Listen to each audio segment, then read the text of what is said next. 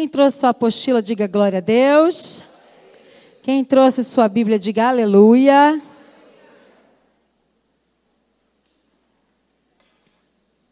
Quem trouxe seu caderninho de anotação e sua caneta, diga glória a Deus, aleluia.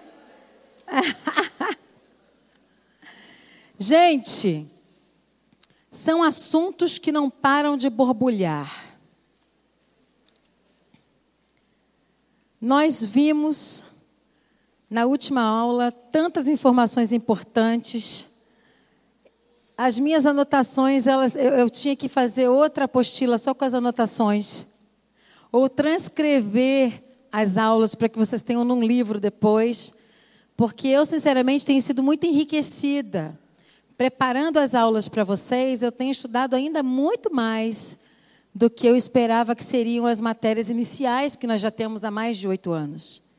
Então, nós temos mergulhado mais fundo e nós temos aprendido ainda mais. E nós sabemos que o conhecimento, ele nos liberta, o conhecimento da palavra. Nós estamos aqui para dividir a palavra. Nós não estamos lançando mão de livros históricos como reais. Aquilo que é lenda, a gente diz que é lenda. Aquilo que é cultura, a gente diz que é cultura. E aquilo que é verdade, a gente diz que é verdade. Então, a escola tem esse princípio de formar ministros que saibam exatamente o que é costume, o que é cultura, o que é fábula e o que é verdade. Então diga comigo, a palavra de Deus é a verdade. A palavra de Deus não pode mentir. Se eu conheço a palavra, eu tenho o alicerce para todas as coisas, para todas as áreas da minha vida. Eu sou o que a Bíblia diz que eu sou. Eu tenho o que a Bíblia diz que eu tenho. E eu vou onde a Bíblia diz que eu vou. Aleluia, aplauda ao Senhor, glória a Deus. Eu vou fazer um resumo é, que vai te acrescentar. Se você veio na aula passada, o resumo vai te acrescentar. Se você não veio, você vai ser é, orientado e vai pegar essa aula a partir do ponto onde nós paramos na semana passada. Portanto, todas as nossas aulas elas são é, elas são emendadas, elas se é, completam. Se você faltou uma, você pode fazer outra. Você vai ter sempre um resumo da anterior no começo da aula que você está frequentando. Então, se você perder muito, depois você vai ter acesso no YouTube. Eu não coloquei no YouTube ainda, porque não é justo com você que está aqui na aula presencial, não é? Depois a gente coloca uns pedaços importantes, depois a gente coloca um ponto alto da aula. Mas se você vai fazer a prova, principalmente, não faz sentido eu postar sua matéria no YouTube logo de cara. Então, se você está filmando, por favor, não poste ainda. Nós vamos postar partes das aulas e você vai ter acesso a essas aulas no meu canal do YouTube. Mas por enquanto, vamos ter nossa comunhão aqui. Amém, meninas? Amém, meninos? Glória a Deus. Ah, lembrando bem que essa não é uma escola só de mulheres. Não é um culto de mulheres, não é uma escola só de mulheres. Você, pelo amor de Deus, traga seus filhos, seus, seu marido, seus primos, seus irmãos, todos também podem participar. Amém? Então, nós estamos falando sobre Daniel. E eu disse a vocês que ia começar pelo jejum de Daniel, que talvez fosse o jejum mais famoso depois do jejum de 40 dias. E na última aula nós tivemos uma panorâmica sobre a situação política do exílio que, que, que Daniel estava vivendo, sofrendo. Daniel foi levado no primeiro período do exílio babilônico. Na primeira fase do exílio, o exílio teve três fases. Nós não falamos sobre isso na última aula. O exílio babilônico contra Israel aconteceu em três fases. A última, a primeira fase foi a fase em que o povo culto de Israel, os príncipes, os nobres da cidade, 605 anos antes de Cristo aproximadamente, foram, esses foram levados para a Babilônia. Por que, que eu digo que tiveram três fases do exílio babilônico, porque na primeira fase não foi Nabucodonosor somente quem sitiou. Havia uma guerra no Oriente e o pai de Nabucodonosor, ele começa essa batalha querendo dominar a Síria. O Abur Palassar, o nome do pai do Nabucodonosor. E ele vai fazer uma aliança com Siárcheres, rei da Pérsia, rei dos Medos e Persas. E ele começa a arrasar todas as nações, e no caminho estava Jerusalém. Jerusalém não era o alvo do ataque. Jerusalém estava sitiada anteriormente por outros povos. Joaquim estava no seu quarto ano de governo, de reino, quando houve a primeira fase do exílio. Portanto, quando é, o pai de Nabucodonosor, o Nabu Polassan, ou Polassar, depende da pronúncia. Se você ouvir outra pessoa falando de outra maneira, não tem problema. Eu posso me garantir na minha pronúncia é, acentuada para o português. Eu estou no Brasil. Então é muito difícil chegar perto sequer da pronúncia daqueles que estudam hebraico, aramaico e árabe. Então você vai é, tendo paciência com sua professora que fala português, inglês e espanhol, mas não fala nem hebraico nem aramaico e nem lê ainda em hebraico. Eu disse ainda, me segurem. Ainda em hebraico. Então, a minha pronúncia pode não estar corretíssima, mas te faz compreender os significados. Ok, meninas, meninos? Ok? Até agora, tudo bem? Dá uma olhada para quem está do lado e fala: larga o cabeção. Alarga o cabeção. Ok. Então, na primeira fase do exílio babilônico, essa aliança é feita, mas o Nabupalassar morre, o pai de Nabucodonosor. E temendo conspiração, Nabucodonosor volta de dois ou três meses através do deserto, levando os nobres. Primeiro povo que é levado cativo nesse primeiro período do exílio são os nobres. Os pensantes, os estudantes, os artistas, os que influenciam, aqueles que podem começar uma revolução, esses são levados cativo primeiro, porque se eles ficam para trás, eles conseguem mudar a mentalidade do povo de Jerusalém.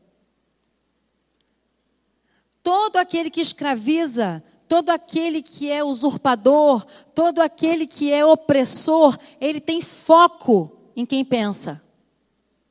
Ele tem foco em quem mexe com arte. Você sabia que a arte é considerada ciência? Nós que mexemos com artes, olha que, que, que coisa maravilhosa para os músicos saberem disso, que cura emocional. Quem mexe com arte está qualificado na categoria de cientista. Eu estou me sentindo uma cientista hoje. Vamos aplaudir o Senhor, gente, pelo amor de Deus. Aleluia! Então, os nobres, os pensantes, os que tinham influência, são levados primeiro, nessa primeira fase do exílio. Na segunda fase do exílio, em 597 a.C., os reis de Judá decidem que não vão pagar imposto. E aí começa o cerco contra Jerusalém. Nessa fase, nessa segunda fase, quando os reis de Judá decidem que não vão pagar imposto nada, decidem que essa guerra é de cachorro grande. Eles decidem assim: Nabucodonosor e rei da Síria, vocês estão lutando pelo Oriente, nós estamos no meio do caminho, vocês que são brancos se entendem, se entendam, nós não vamos pagar imposto, porque não havia governo sobre essa retomada. Os reis ainda não haviam se estabelecidos como donos de território. Atenção, nós vamos falar sobre isso hoje. Donos de território. Não havia ordem, não havia guarda no território, não havia gente tomando conta, não havia limite, não havia polícia federal para dizer daqui para lá, de lá para cá. As fronteiras estavam uma bagunça. Porque quem estava ao sul estava colado com quem estava ao norte. E as, os, os, povos que tinham aliança uns com os outros, eles tinham que decidir na mão de quem iam se render ou se iam lutar. Então, numa situação de guerra, não há ordem. Quando não há ordem, os povos decidem a quem devem submeter. E exatamente nesse período em que o pai de Nabucodonosor morre e Nabucodonosor decide voltar a pé, para depois voltar e tomar novamente os povos que eles estavam tentando dominar. Nesse período, o rei de Judá começa a raciocinar e fala: Eu não vou pagar imposto, imposto a ninguém. Se eu pagar para os gregos, eu estou errado. Se eu pagar para os egípcios, eu estou errado. Se eu pagar para os assírios, eu estou errado errado. Deixa essa ordem se estabelecer que eu vou pagar certo. Nesse pensamento, Nabucodonosor fala: não vai pagar não? Nós vamos buscar quem a gente deixou para trás. E aí ele volta. Nessa segunda fase do exílio, que é em 597 a.C., Ezequiel também é levado, gente. Esse é um exílio que é igual, é o mesmo exílio em que está Ezequiel, está Daniel, e outros profetas estão no mesmo exílio, em fases diferentes do exílio. Você vai escutar essas histórias diferentes, de ângulos diferentes, de profetas diferentes, apesar dos teólogos não considerarem Daniel como profeta, mas eu costumo dizer que acho ele heavy metal, rock and roll. Então, na minha qualificação de pensante, cientista, musicista, eu até considero o cara meio profético. Você vai entender por quê. Alarga o cabeção. Não define teologia, ok? Teologia não se define, se escolhe, se pula. Não fecha essa porta ainda. Você tem que conhecer várias linhas para poder definir a sua. E quando você define a sua teologia, você descobre que nada sabe. Então, melhor não fechar a teologia, ok? Vocês estão decididos a pensar ou estão só querendo ouvir a aula? Gosto de gente que pensa. Alarga o cabeção. Ok?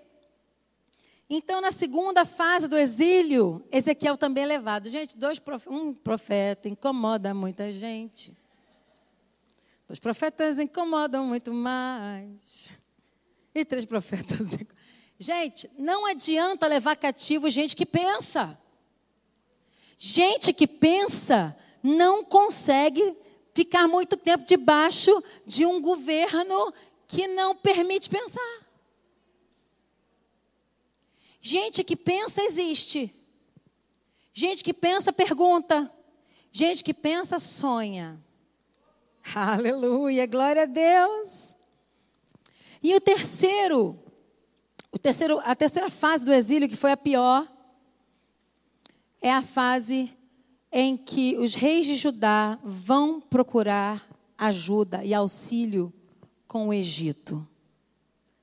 Qualquer pessoa que nós perguntássemos hoje, coisa boa fechar com o Egito, a pessoa vai dizer: claro que não, cabeção, não fecha com o Egito. Não adianta procurar ajuda no Egito. Não adianta ir atrás de quem tem informação do Egito. Não adianta contar com o Egito. O Egito não tem nada para nos dar, ainda mais no meio da batalha. No meio da batalha, não faça aliança com o Egito. O Egito pode até ter mais tempo, pode até ter uma comida gostosa. O Egito pode até ter alguma sapiência, alguma sabedoria mística. Mas o Egito não funciona para alianças. Nós não podemos andar aliançados com o Egito. E quando Jerusalém, os reis de Judá entram num consenso e vão pedir ajuda a Faraó no Egito, ah, meu bem, eles tentam ir contra a Babilônia. E ali 10 mil judeus são levados nessa terceira fase do Egito. Então, nós falamos do Nabopolassar hoje, que foi o primeiro rei do Império Babilônico, de 658 a 605 a.C., pai de Nabucodonosor.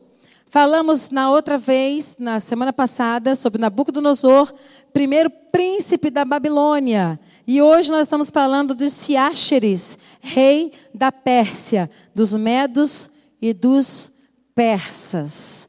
Vamos falar só desses personagens por enquanto, nessa noite, mas eles são de extrema importância para você compreender a arma que Deus está colocando na tua mão hoje, para você compreender a revelação profética maravilhosa, sobrenatural. Esse ensino que vai arrancar a tampa da sua chaleira hoje. Esse ensino que vai explodir a sua panela de pressão. Você vai chegar em casa entendendo por que é que você está passando certas coisas e quais são as ferramentas de Deus para você nesse período que parece um período de escravidão.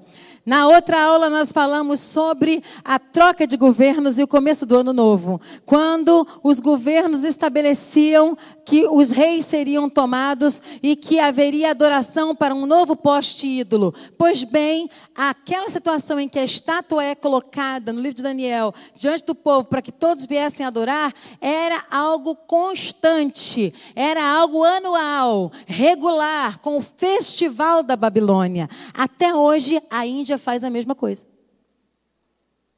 Até hoje, a Índia carrega seus ídolos, segundo a cultura da Babilônia, dessa, datado dessa época, e coloca no meio do festival que nós hoje vemos como procissão, carnaval. Essa é uma cultura babilônica, e eles vão marchando com os seus ídolos nas mãos. Alguém já viu isso no Brasil acontecendo? Vão marchando com os seus ídolos nas mãos e vão celebrando aquela deidade.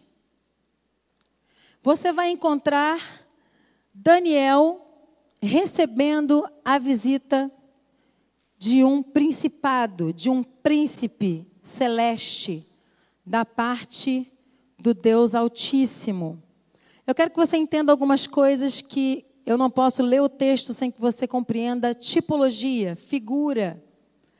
Aquilo que é pintado para nós nesse jejum de Daniel, a primeira fase nós falamos sobre legumes e águas, e água para ele vencer o Deus da ciência. Ele queria receber toda a ciência de Deus e não do Deus da Babilônia. E nós hoje vamos falar de um segundo jejum que para mim foi muito pior do que o primeiro jejum que ele é, se dedicou.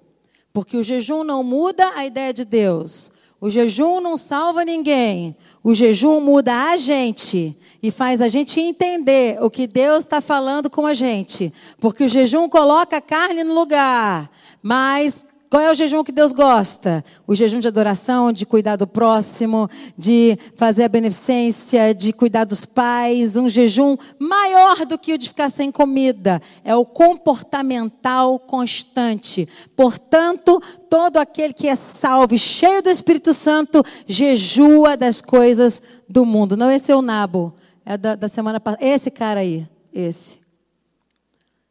Vocês vão perceber, esse é um Deus babilônico, tá? Vocês vão perceber que ele tem aqui uma, duas, três, quatro. É, se você olhar rápido, até cinco asas é, apresentadas nessa figura. Essa figura foi achada em placas de argila por um grupo de arqueólogos, é, perto da onde seria, depois da Guerra Fria, perto da onde seria a Torre de Babel, que não era redonda, era quadrada. Acabei de acabar com a sua ilusão. A Torre de Babel, ela era fundada em cima de uma pedra fundamental. Já ouviu isso? Aham. Uhum. A Torre de Babel ela foi construída em cima de uma pedra fundamental, segundo o culto babilônico. Deixa eu ver se eu acho aqui. Fácil. Deixa esse cara aí. Para a gente não esquecer da cara dele hoje. Porque vai ser importante você ver o que, que os babilônicos estavam tentando fazer. É o seguinte.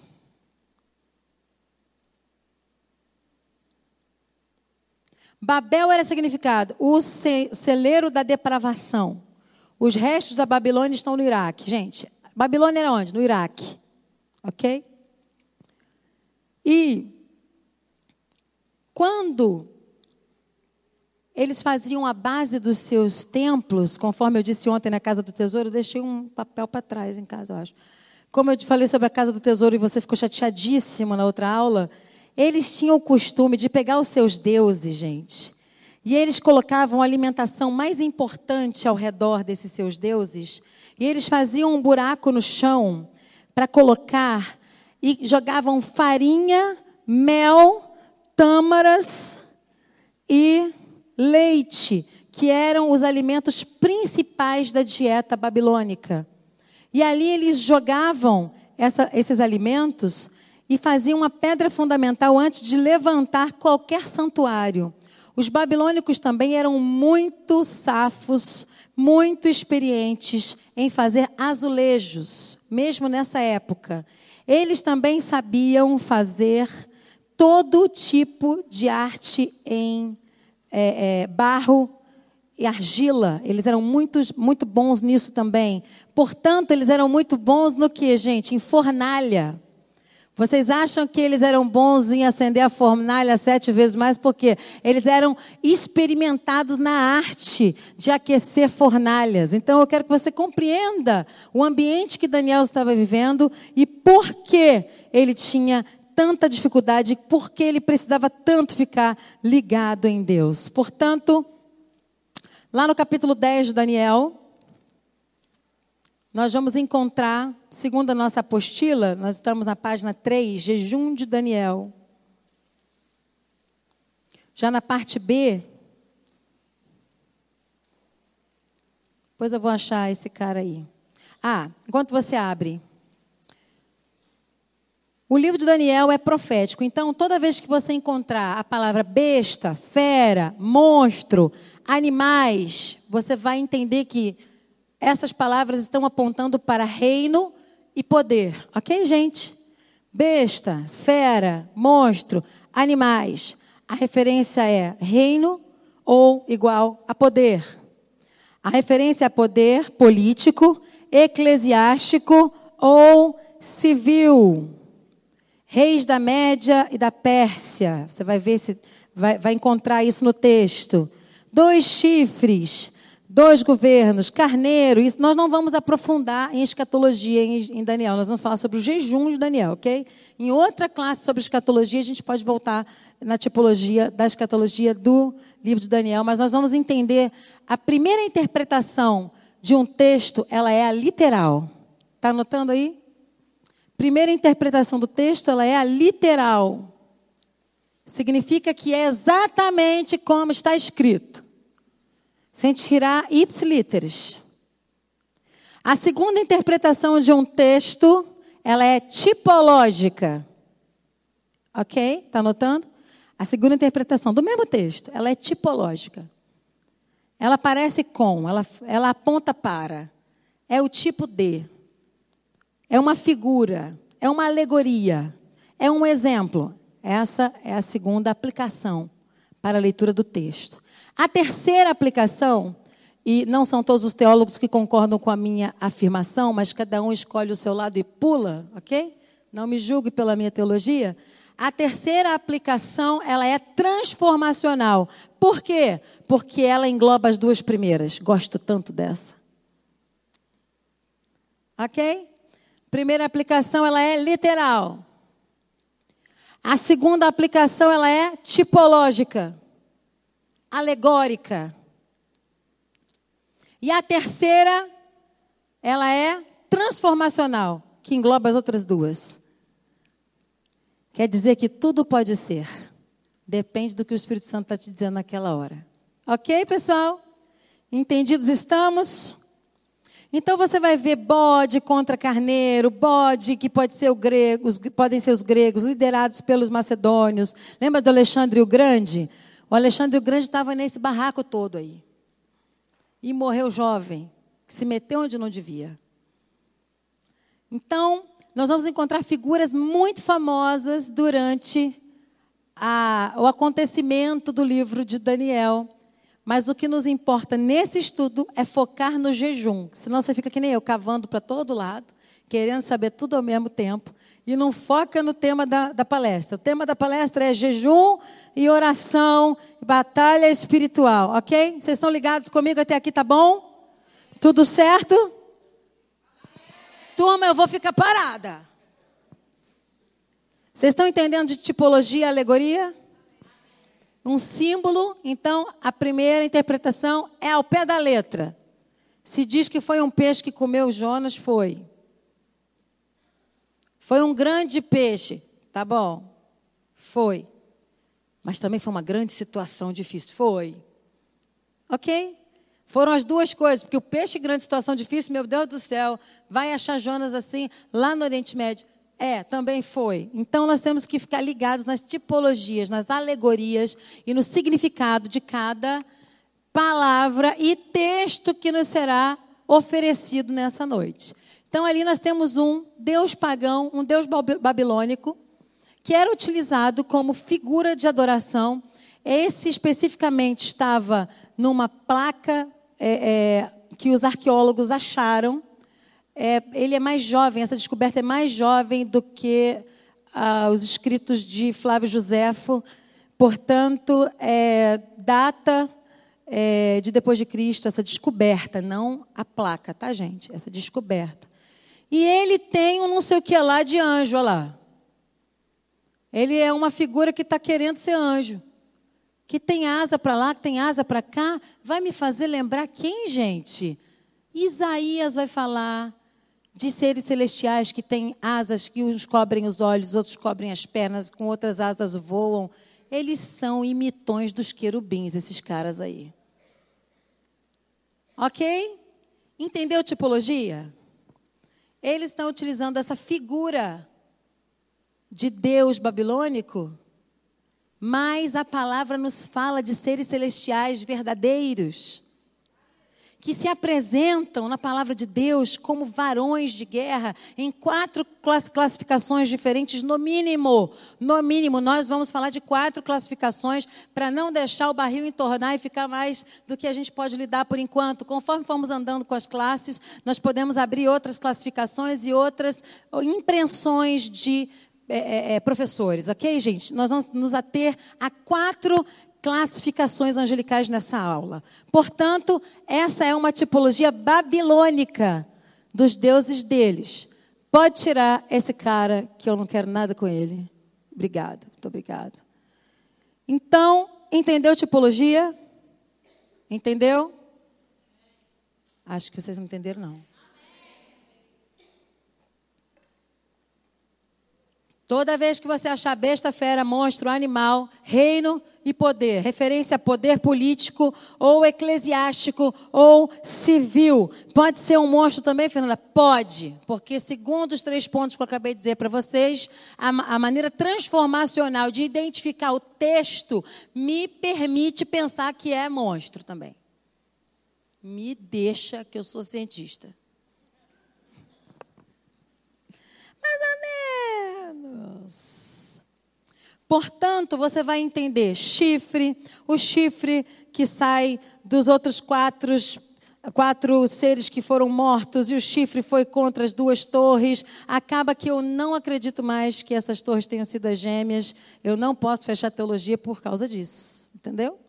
Vamos entender o que é que Daniel estava passando em loco para a gente rodar, rodar e sair do lugar.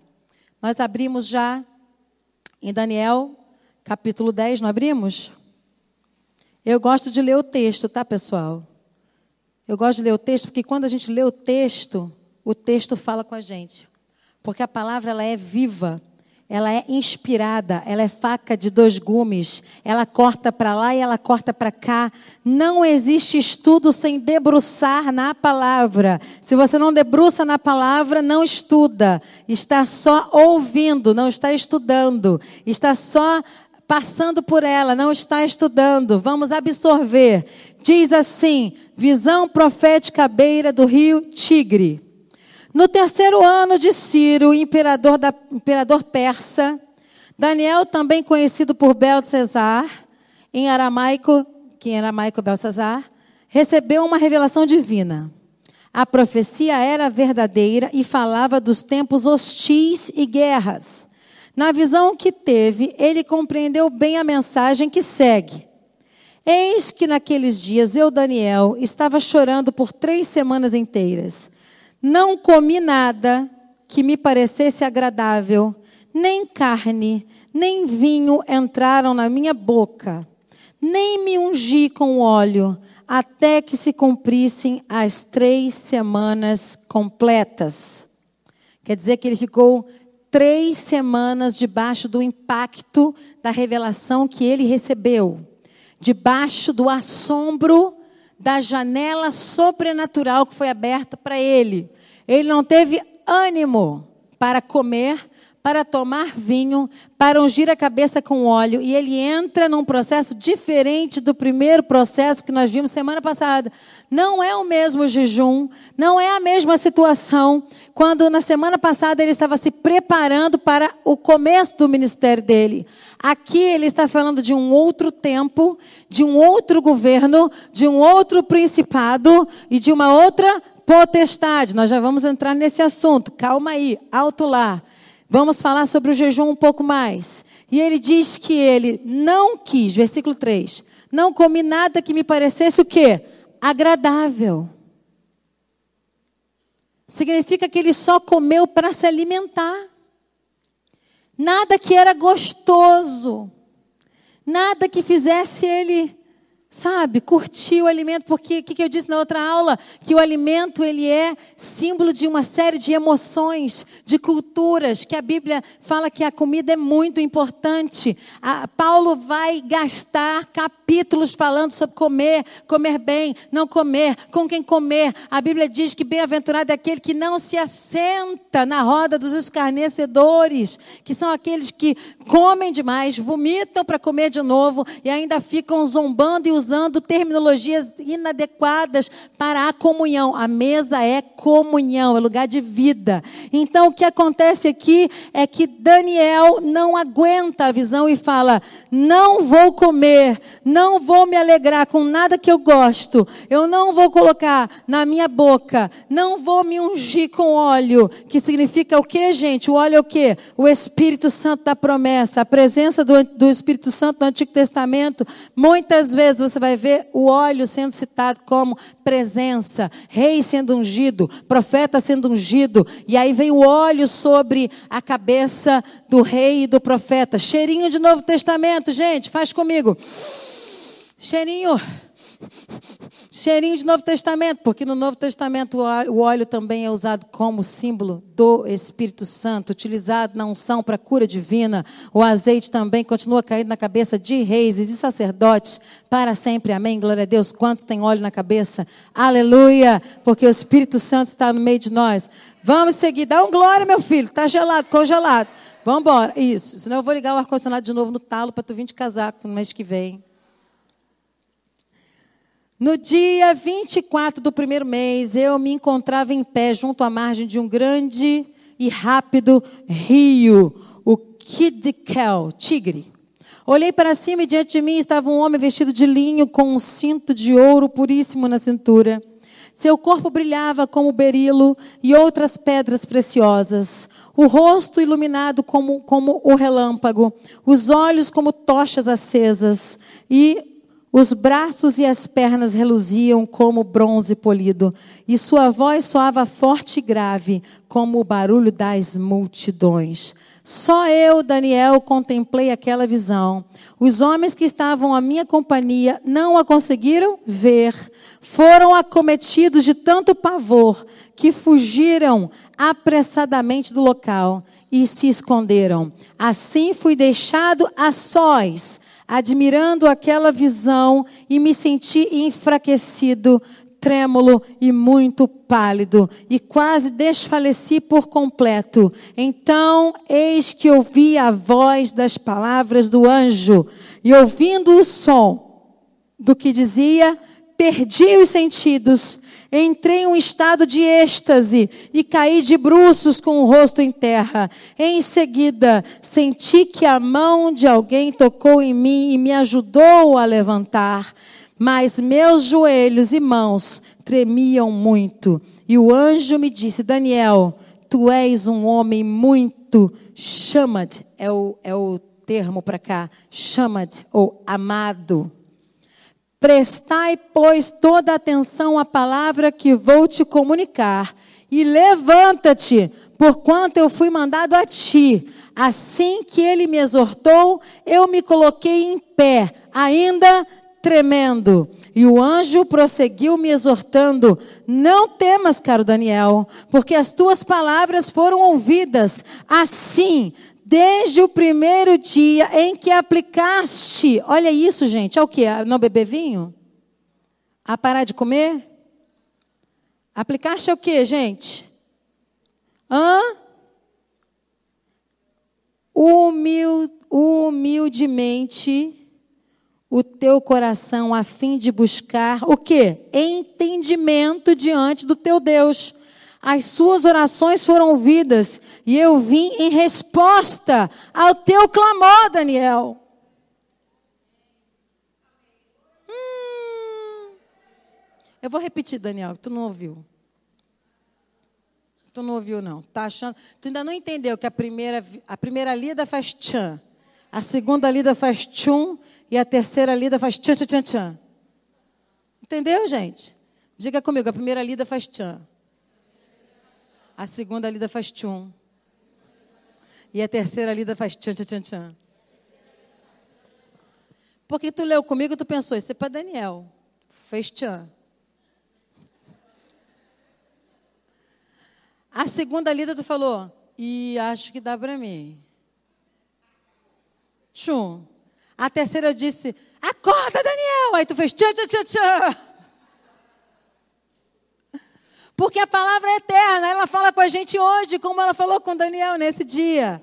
Preste atenção. Deus está dizendo para você, Daniel, desde o primeiro dia que você decidiu fazer esse curso, desde o primeiro dia em que você decidiu se aplicar ao entendimento da palavra, desde o primeiro dia que você atravessou essas bandeiras, essas, essas bandeiras, essas barreiras, eu, o Senhor, já enviei a resposta, já comecei a movimentar o mundo espiritual em teu favor, aleluia. Aplaude mesmo que Jesus é bom. Aplaude Ele. Ele é lindo. Ele é maravilhoso. Glória ao Pai, glória ao Filho e glória ao Espírito Santo de Deus. Deus está te sacudindo, Daniel.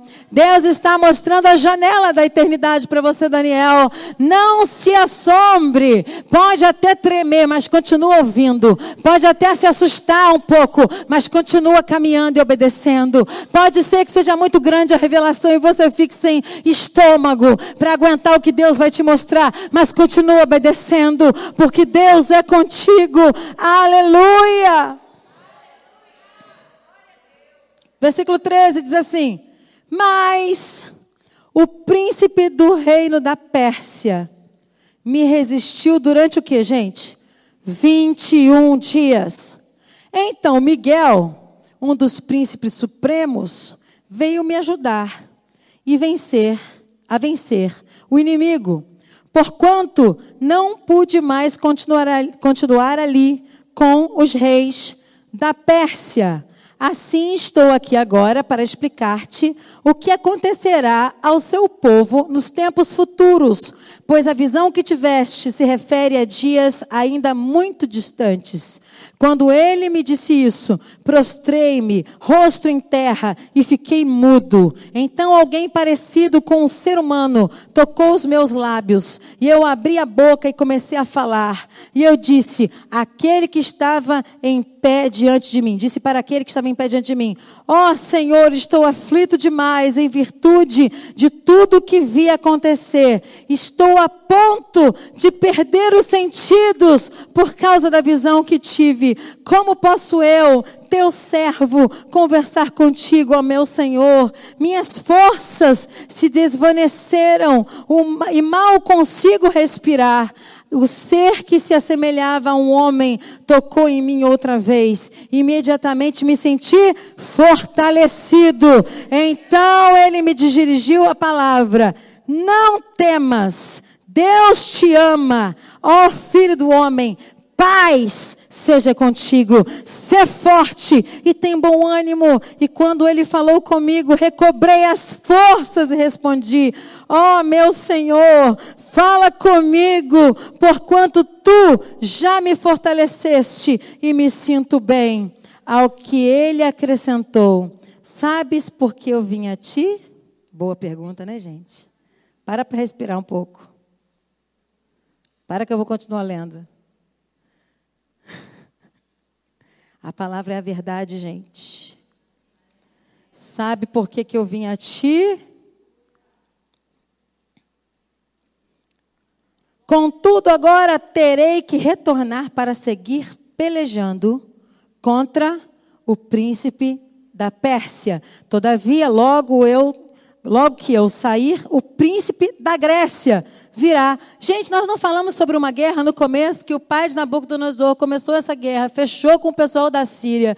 E o pessoal da Síria começou a varrer geral de cima, do norte para o sul. E o pessoal do sul começou a varrer do sul para o norte. Aí morre, morre, o pai de Nabucodonosor. Aí o que acontece com, com ele? Ele sai marchando com medo de perder a guerra e leva o primeiro povo, os nobres e os artistas. Lembra disso? Está lembrado disso? E aí ele vai se recua um pouco, dois, três meses andando no deserto, depois volta e toma Jerusalém, a segunda fase do exílio. E a terceira fase do exílio, quando Jerusalém, os reis de Judá tentam fechar com o Egito para virar, virar a mesa, dá tudo errado. E de repente aparece um ser para conversar com o Daniel no meio desse exílio para dizer para ele: Olha, tá tudo fora de ordem aqui embaixo, mas lá em cima, ele tava, esse anjo estava falando de quem, gente? De Alexandre o Grande?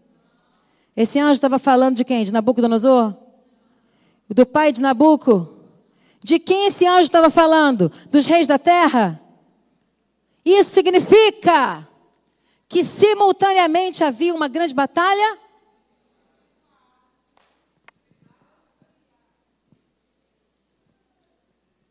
Daniel sofre embaixo, os anjos têm trabalho em cima. Daniel se coloca como alguém útil no cativeiro. Gente útil no cativeiro vai sofrer também. Ele é útil. Ezequiel é útil. Esdras é útil. Oséias é útil. Tanta gente útil. Profético. Não vai deixar de sofrer. Fala para o irmão, você vai sofrer tanto. Aí fala para o outro assim, mas os anjos estão pelejando.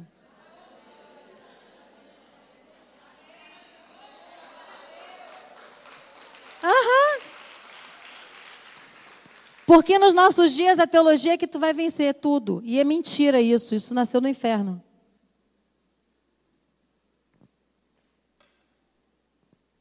Nós somos mais do que vencedores, independente do que nos aconteça. Nós somos, ninguém tira isso de nós.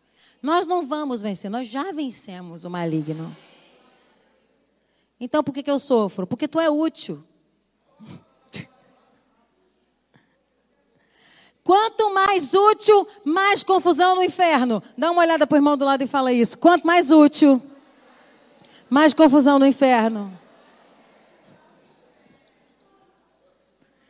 Pastora Renê, o diabo ia querer dar paulada em alguém que não é útil? Vai ser útil assim, vou te falar, hein? Meu Deus do céu, tem coisa que parece que. Tem outra pessoa para tu arrumar, não? Por favor. Dá para me errar hoje? Só um pouquinho, passa para outro turno. Tem mais ninguém nesse exílio, Jesus? Sou eu. Cadê Ezequiel? Ai, gente, Ezequiel, segura a onda um pouquinho, que o negócio está ruim pro meu lado. Cadê Isaías? Gente, eu estou falando dos, do, dos, dos que foram somente, estou usando como tipologia somente os que estavam no mesmo exílio nesse mesmo tempo. Preste atenção. A pessoa que é útil vê o que nem queria ver. Gente, tem gente que acha porque eu sou profeta. Gente, ser profeta não é coisa boa, não. Quem te enganou dizendo que ser profeta é o máximo? Ser profeta é ver sem poder contar. Ser profeta é contar e não poder viver. Ser profeta significa ser útil para uma nação quando você não é útil para você mesmo. Ah, você não entendeu. Eu preciso pegar a frase do pastor Emerson. Ah, você não entendeu. Quando alguém começa a se intitular profeta, meu filho, não sofreu nada ainda. Não, porque eu sou profeta. Ah. Daqui a cinco anos a gente conversa de novo. Aí tu chega perto da pessoa e fala assim: Tu é profeta? Ele diz: Não conta para ninguém. Você já identificou teu chamado? Você é profeta, evangelista, você é mestre, você é pastor? Qual é, qual é, qual é a tua característica? Qual é a tua, é, é, é, o teu chamado ministerial? Não conta para ninguém não, mas sou profeta. Shhh. Porque o profeta nem disse, mas todo mundo tem certeza que foi ele que falou.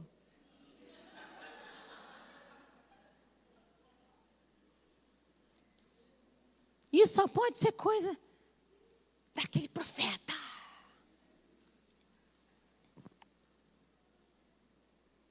O profeta vê, passa mal sozinho, treme, baba, ninguém viu, está como morto. Por causa do que viu, fica sem comer, não tem alegria, Entra na eternidade, vê até o final feliz na visão, mas quando volta para o tempo, pensa, por que, que eu vi se lá na frente, eu vou ter que ficar preso no tempo agora. Preste atenção, a eternidade não está presa no cronos. O nosso tempo do relógio é só nosso, que habita, a gente que habita um corpo de carne. A eternidade, onde estão os seres celestiais, onde estão os anjos, onde existem as batalhas espirituais, elas, a eternidade não está contida ao nosso tempo de relógio. Portanto, alguns sonhos, algumas visões que você tem que aprender a discernir, inclusive, você não pode sair falando para todo mundo, nem dizer que sonhou, nem contar em público que nem eu, não faça como eu faço. Não conte publicamente, vai sofrer tanto, só se Deus te mandar mesmo. Então, algumas visões tiram até a força do nosso corpo. A equipe que, que, que está trabalhando com esse seminário está jejuando por vocês antes. Por que por vocês? Porque nós queremos ouvir Deus a respeito de vocês. E entrar em batalha e oração por sua vida antes. Antes de eu chamar, convocar o, o seminário, nós entramos em batalha antes. Para colocar o nosso coração, nossa carne no lugar. E para ouvir o Espírito Santo. E nós entendemos, por exemplo, algo que foi direção para nós, para o nosso grupo de intercessão. Que nós não íamos ficar sem mel nós não íamos comer açúcar. Mas por que nós não íamos ficar sem mel? Porque quando Saul botou o povo para jejuar durante a batalha, eles perderam, estavam fracos. E o que aconteceu com o filho de Saul, Jonatas? Ele vem, come um pouco do mel e ele consegue lutar com mais força. Todo o povo que estava debaixo de juramento perdeu a batalha, porque estava no jejum com Saul, não teve força para a batalha, não jejue durante a batalha, jejue depois da batalha. Antes da batalha, perdão. Prepare o seu caminho, sua mente, seu corpo, antes de entrar na batalha. Então, como nós tínhamos que guerrear durante, nós não retiramos alguns alimentos, mas outros que pareciam delícias, sim, nós retiramos. Depois eu conto isso para vocês no final, para dar uma ideia, se você quiser adquirir esse nosso jejum, adquirir ou fazer igual, ok? A ideia. Então, o anjo diz o quê? Agora você já sabe por que eu estou aqui. Eu dei uma corridinha básica, vim até você para te contar o que está acontecendo, porque você já ia morrendo sem fé. Você estava achando que Deus não estava cuidando dos seus problemas. Você estava achando que você estava jejuando, orando, buscando a Deus e que Deus não estava fazendo nada por você. Eu dei uma fugidinha rapidinha só para te dizer o seguinte: o rei da Pérsia Hã? Quem? O Alexandre o Grande? Não. O rei da Pérsia, ele está me resistindo. É muito tiro lá em cima, Daniel. Você está entendendo? É muita espada, é muito tiro. é HK, é Glock, é escopeta, é macaquinha, metralhadora, é submetralhadora, é, subautomática. Tem de tudo lá em cima. Mas eu escapei e vim aqui te dizer: esforça-te, Daniel. Continua, Daniel. Porque o pau está quebrando lá em cima. Mas vai chegar aqui embaixo a revelação e o socorro. Tenha bom ânimo. Oh!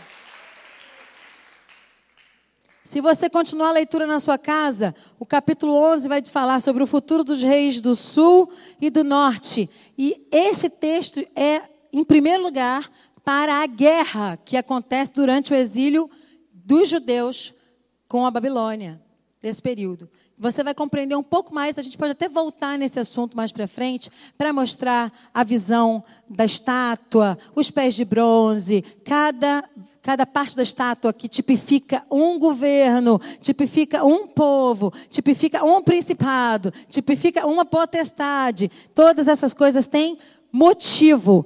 Nada do que foi escrito foi escrito sem motivo. Deus está vendo você pular genealogias, hein? Então, nesse texto, do versículo 10, 10, 3 a 4, diz que Daniel estava chorando por três semanas inteiras. Não comia o que parecia agradável, nem carne, nem vinho entraram em sua boca, nem se ungiu com óleo, até que se cumpriram as três semanas completas. Eu preciso falar com você. Vira sua página pra, da apostila para a página número 4.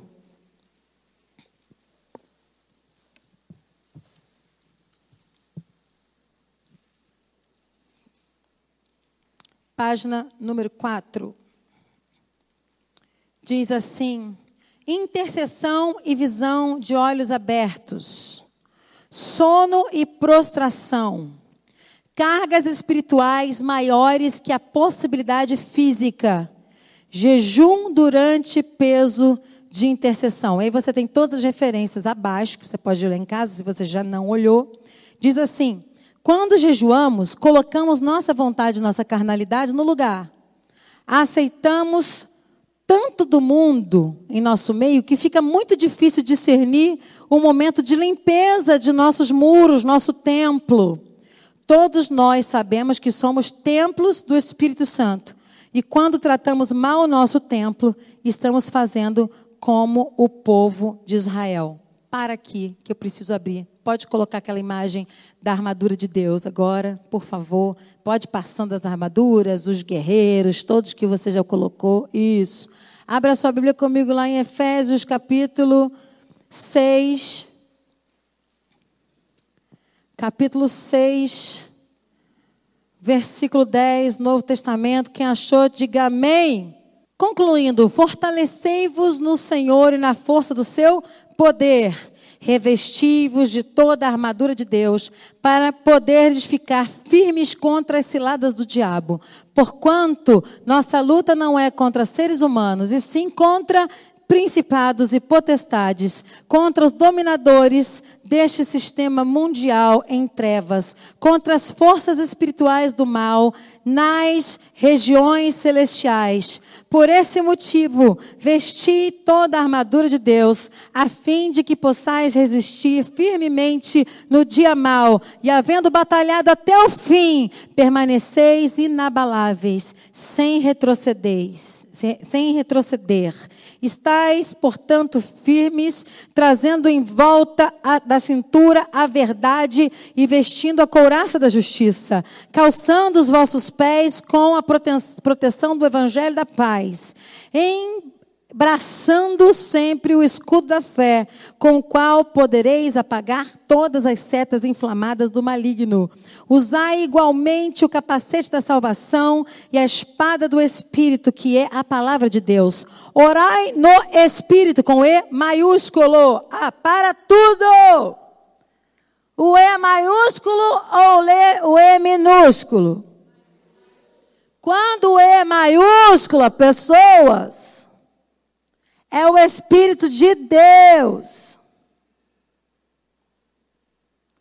Quando é minúsculo, é a palavra sopro, vento, espírito de existência, que traz ânima, que traz vida, ok? Mas quando o E é maiúsculo, se trata do Espírito. Orai no Espírito em todas, Espírito Santo. Isso, senhora. Em todas as circunstâncias, com toda petição e, e humilde insistência. Tendo isso em mente, vigiai com toda a perseverança na oração por todos os santos.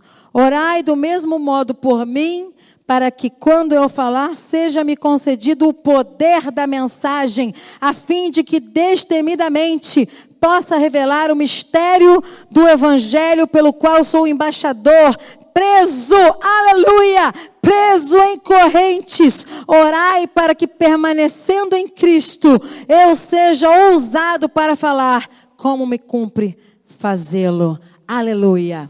A primeira lida faz tchan. A segunda lida faz tchum. E a terceira lida faz tchan, tchan, tchan, tchan. Que coragem desse homem, Paulo! A experiência de Daniel nos mostra um mundo espiritual paralelo, funcionando ativo, vivo, organizado, lutando contra a oração de Daniel. Deus manda anjos qualificados para batalhar em favor do povo que está no exílio na Babilônia. Da mesma sorte, da mesma maneira, Deus manda anjos qualificados para batalharem em nosso favor. Paulo vai organizar essa batalha espiritual em principados, potestades, dominadores e forças espirituais do mal. Eu posso depois colocar mais referências para vocês, mas Colossenses 2.15, 2.15 diz que Jesus despojou os principados e potestades. Lucas 10, 17, Filipenses 2, 10, Efésios 6, 12, vai tratar desse assunto todo. Romanos 13, 1, todas as potestades foram subjugadas por Deus. Jesus, ele é o cabeça de todo o principado e de toda a potestade. Colossenses 2, 10. Mas de que principado? De qual potestade? Jesus é o cabeça. Vocês estão indo comigo até aqui? Tudo bem? Posso ir mais? Posso continuar? Estão pedindo intervalo do café? O café é meu? Tá, eu vou, eu vou parar só um pouquinho então aqui para a gente poder fechar. Se eu deixar eles no ar agora, cri, cri, não vai ser legal. Paulo vai organizar, outros textos vão justificar a ação de espíritos caídos na patente em que foram caídos. Toda vez que você ouvir principado, potestade, Dominadores, eles são um exército ordenado por patentes. E esse papo de Paulo aqui em Efésios é um papo de guerra. Ele está utilizando linguagem de guerra para explicar à sua audiência que existe uma guerra paralela acontecendo e que é necessário se manter em oração todo o tempo para não ser enganado durante o seu discurso, porque esses demônios querem atrapalhar o verdadeiro evangelho e por meio de muitas seduções, por meio de ataques na mente, territoriais ou sobrenaturais, eles querem impedir o avanço da igreja e da lucidez daqueles que pregam a palavra de Deus. Vocês estão entendendo? Por que, tantas coisas acontecem? Eu vou dar um intervalo e eu vou dizer para vocês quem são os principados, quem são as potestades, quem são os dominadores e quem são as forças espirituais da maldade, comparando com a tipologia dos, das quatro classificações angelicais que nós vamos dar hoje. Ok? E nós vamos também, pela graça de Deus, em nome de Jesus, porque a gente vai parar, a gente tem que dizer que vai em nome de Jesus, amém? Então nós vamos, em nome de Jesus, fechar essa aula de hoje de uma maneira que você vai sair daqui um guerreiro. Os guerreiros se preparam para a grande luta. É Jesus o capitão.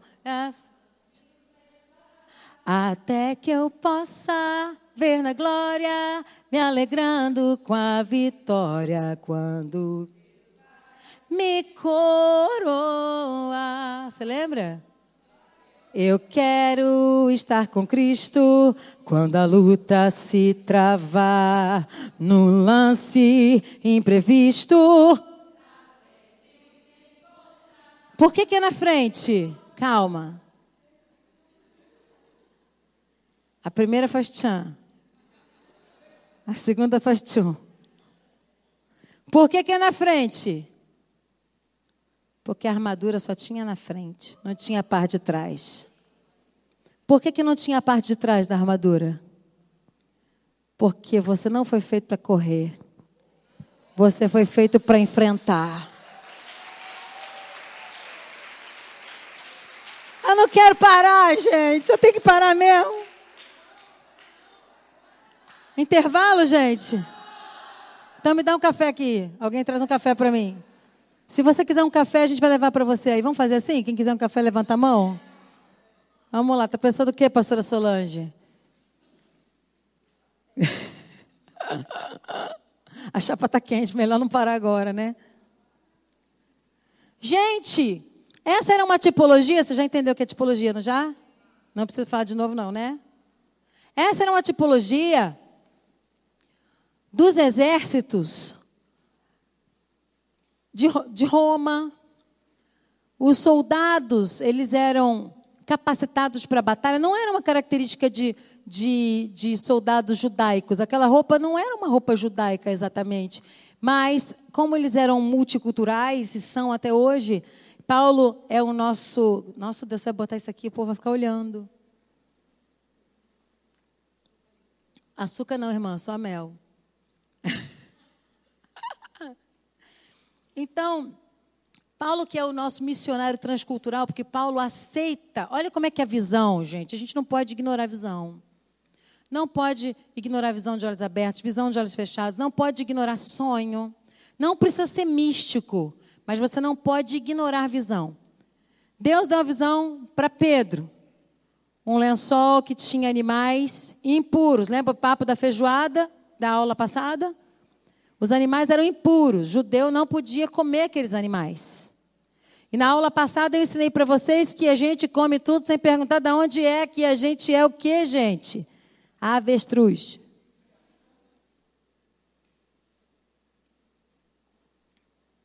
E aí, Pedro não come a visão. Desce o lençol. Pedro vai falar: Mas Deus, eu sou homem santo. Eu não quero saber de comer essas coisas, não. Aí a visão volta para Deus. Quem é que come essa visão? Paulo. Por que, que Paulo come a visão? Porque Paulo vai pregar para esse povo que come esse tipo de coisa.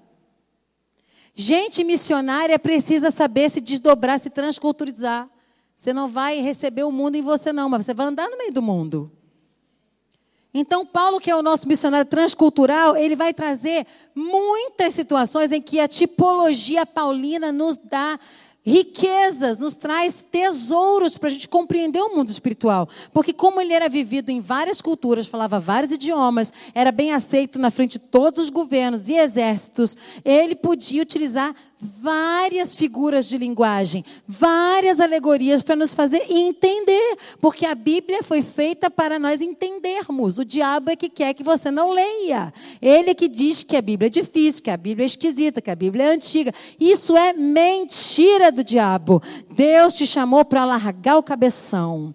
Deus te chamou para te fazer entender tudo. E em todas as coisas você vai bem, porque você tem o Espírito Santo, e o Espírito Santo nos faz revelar a vontade de Deus e a palavra aos principados e potestades. Presta atenção em mim agora, câmeras em mim, não mexe um músculo. Os anjos não conhecem a revelação da palavra, só você. Vou repetir de outra maneira.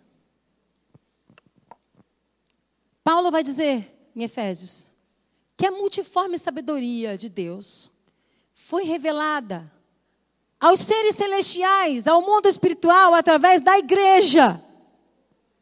Isso significa que se o Espírito Santo está na igreja, não há revelação para o mundo espiritual, a não ser através da igreja. É por isso que você, cabeção, quando abre a boca para dizer que não sei quem é maldito, que não sei você tem que ter cuidado, porque o anjo ele é um espírito ministrador que não tem sentimento, não tem alma. Então ele ouve você falando do espírito e falando da sua carne, ele vai lá e obedece. Alto lá, hein?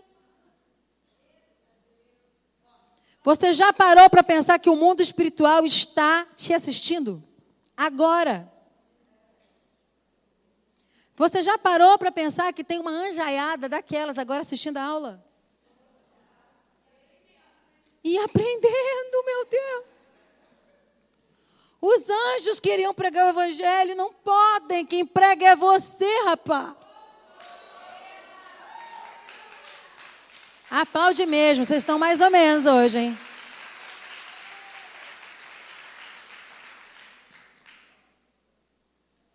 Principados potestades, dominadores desse sistema mundial em trevas. Olha, presta atenção. Tem gente que fala assim: o mundo jaz no maligno mesmo, a violência só vai aumentar. Ignorância bíblica. Que mundo que jaz no maligno? O planeta ou o sistema? O pla... A Bíblia diz que toda a terra está cheia da sua glória. Depois você vem dizer que o mundo jaz no maligno? sem compreender. A Bíblia não se desdiz. A Bíblia é toda correta, ela não mente. Ela não tem sombra, não tem variação. É um livro infalível, não falha. Então, o mundo jaz no maligno, o sistema, a, a versão King James que eu indiquei para vocês vai dizer que, que são as forças espirituais do mal no versículo, a parte A do versículo, portanto, nossa luta não é contra seres humanos, quer dizer, não é contra o meu irmão, e sim contra os principados e potestades, contra os dominadores deste sistema mundial em trevas. Ele não diz mundo. Ele não diz planeta. A palavra aqui não é terra, planeta Terra. A palavra aqui é sistema mundial em trevas. Porque o que a gente está fazendo? Se preparando para ir para o céu e largar a terra para o diabo. Igual a gente fez com a televisão, igual a gente fez com a arte, igual, igual a gente fez com o teatro, igual a gente faz com tudo que é bom. Tudo que é bom do diabo. Não, tudo que é bom é nosso, não é do diabo. Então, ele vai falar do capacete da salvação. O capacete da salvação ele é uma tipologia. Mas se você disser que é uma armadura, eu acredito. Pode ser também. O capacete da salvação, ele está onde, gente? Na cabeça. Na cabeça você tem os olhos, o nariz, a boca, a mente, os pensamentos, o intelecto, a vontade, o cérebro. Eu nunca vi alguém andando sem cabeça na rua. Sem braço eu já vi. Sem cabeça não dá. O capacete da salvação, ele protege a sua mente das dúvidas, ele protege a sua mente da insegurança, dos ataques de pânico, do medo, de não discernir quem você é em Deus. O capacete da salvação só é colocado quando a gente está em alinhamento com a palavra, quando a gente lê a Bíblia todo dia, quando a gente ora.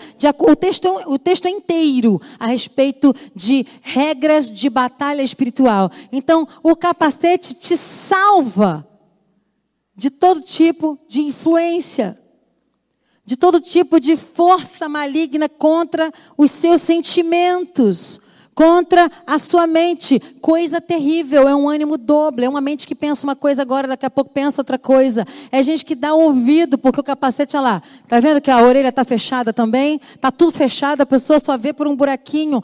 A pessoa, quando não tem o capacete da salvação, quando a palavra não está enraigada nela, quando ela não estuda a Bíblia, quando ela não ouve Deus, ela está com a cabeça aberta para todo tipo de influência nos seus sentimentos. Lembra a primeira aula falando sobre os sentimentos e sentidos como portas de entrada e que a gente precisa ter a mão, a, a, o discernimento para manter o nosso sentimento, nossos sentidos fechados contra toda influência do mundo.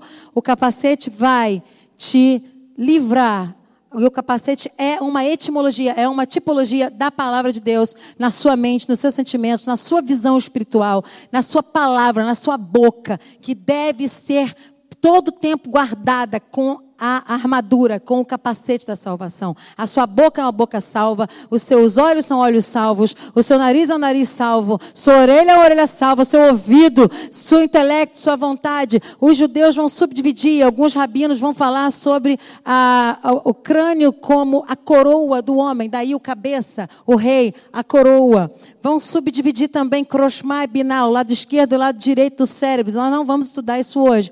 E aí eles vão, entender, vão dizer que o lado esquerdo e o lado direito se fecundam. Significa que quando você pensa, os dois lados funcionam e sai uma ideia. Essa é uma tipologia de é, é, é, é, livros judaicos, não é a Bíblia que diz dessa maneira, mas a Bíblia diz que, como penso, sou, e que os meus cabelos são continuidade dos meus pensamentos. Olha aí, cabelo.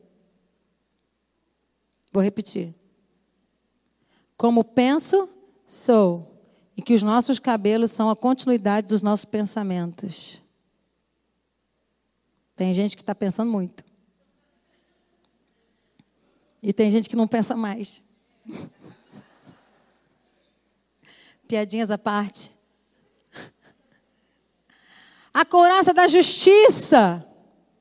Meu Deus, a couraça da justiça. A justiça protege órgãos vitais o coração, o estômago, os pulmões, o baço, o fígado, as mulheres, os ovários, os homens, os lombos, todo o aparelho reprodutor. A couraça da justiça, ela toma uma área muito importante e ao mesmo tempo protege tudo, tudo ao mesmo tempo e agora. E se você não tem o escudo da fé, esse, esse desenho não tem. Um outro desenho que eu não trouxe tem o escudo da fé com uma esponja na frente, porque eles, eles costumavam usar o escudo com esponjas cheias d'água.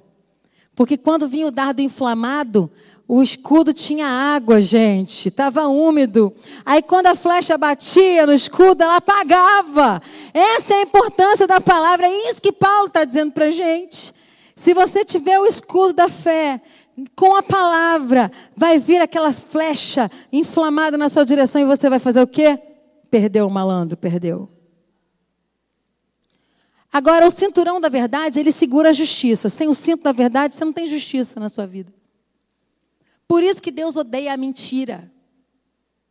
Por isso que os mentirosos ficarão de fora. Se você mente, você não é justo. Se você não anda com a verdade, você não anda com a justiça. O meu pai tem uma frase que eu gosto muito de dizer: quem mente rouba, quem rouba mata. Vou repetir, dá pra, anota a frase do Nelly Brum. Quem mente rouba, quem rouba mata. Tu anda com gente que mente? Dá três advertências, depois vaza. Gente que mente não anda com a gente. Se você é viciado em mentira, você vai ter parte com o diabo, que é o pai da mentira. Seja a sua palavra assim, sim, não, não. Porque se você mente, não há justiça em você. Prenda a justiça com a verdade. Prenda a justiça com a verdade. Você vai lá para o pé, o Evangelho da Paz. Você pensa quão formosos são os pés daqueles que anunciam as boas novas. Formosos na tipologia.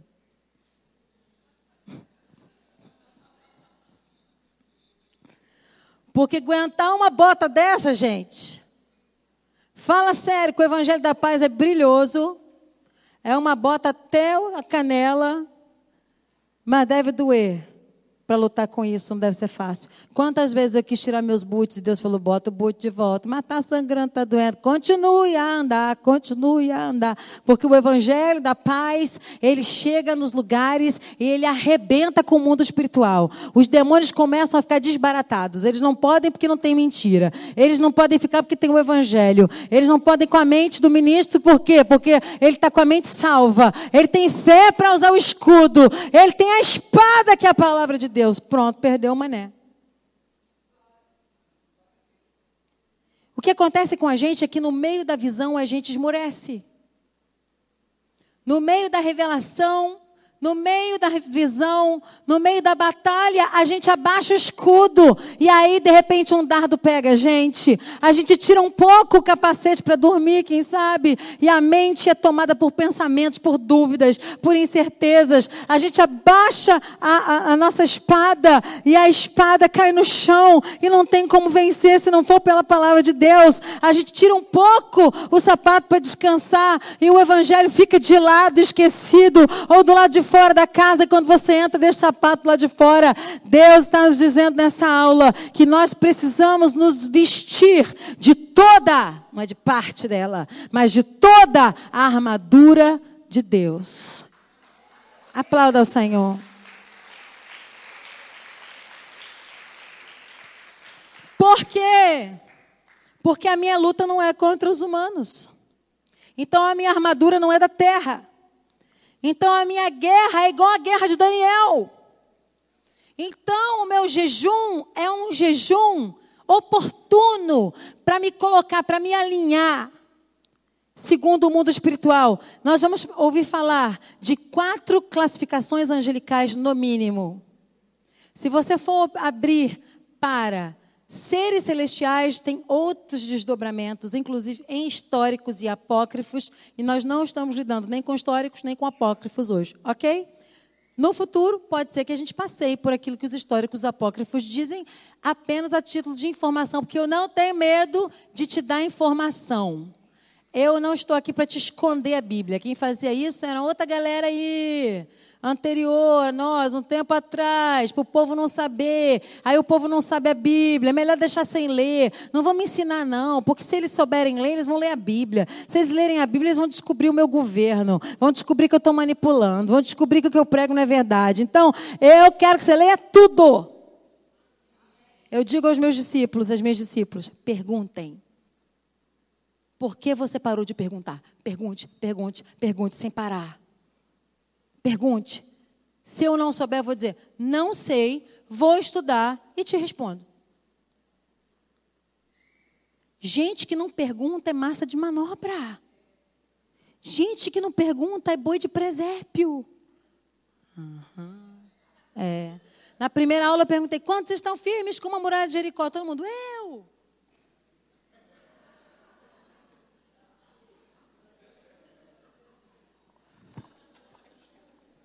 Que canseira. Sabe por quê? Porque tu não pergunta. Tudo que pregam, tu engole. Todo sistema, tu está dentro. Toda música que toca, você samba. Eu vou falar do Principado Potestade aqui, tá? Eu disse para vocês de quatro classificações de anjos: querubins, seres de quatro faces. Aparecem em Isaías, aparecem em Apocalipse capítulo 4. Outro dia a gente fala só sobre esses seres, que é muito legal. Quando a gente entrar em adoração e eternidade, a gente vai falar sobre eles. Uhul. Eu me amarro, é minha matéria preferida, tá? Estou dando essa volta toda, mas de vez em quando eu volto, volto nos anjos, não tem saída. Então, os querubins, eles são tipificados como seres de quatro faces e mais de duas asas, com certeza. Eles são os guardas da glória de Deus. Os serafins são guardas das brasas do altar. Os serafins vão aparecer muito próximos da, da, da, da classificação dos querubins também. Os arcanjos são os anjos de guerra. Você vai encontrar os arcanjos tanto no livro de Daniel como em outras, em outras aparições na Bíblia, em momentos específicos de, de batalha, e eles não morreram. Os anjos não morrem, eles estão em estado de eternidade. E eles estão vivos. Os arcanjos ainda existem, funcionam, trabalham. E os anjos mensageiros, que seriam aqueles anjos que vão, que vêm, que vão, que vêm, que vão, que vêm. Está bem por cima, tá, gente? Nós não vamos aprofundar agora. Esses quatro, essas quatro classificações angelicais, elas são pareadas com as quatro classificações que Paulo vai nos dar aqui. Principados. Que nós vamos falar de governo ou nações, em primeiro lugar. Potestades. Governos de Estado dominadores, governo de cidades, forças espirituais do mal, governo de bairros. Eu vou falar mais uma vez, ok? Fique tranquila. Primeiro, principados, governos de nações, potestades, governos de estados, dominadores, governo de cidades, forças espirituais do mal, governo de bairros ou ruas. Quando Jesus atravessa o lago de Genezaré e encontra o endemoniado gadareno, Deu para anotar, gente? Posso seguir? O último? Forças espirituais da maldade ou do mal, que são os governos de bairros e ruas.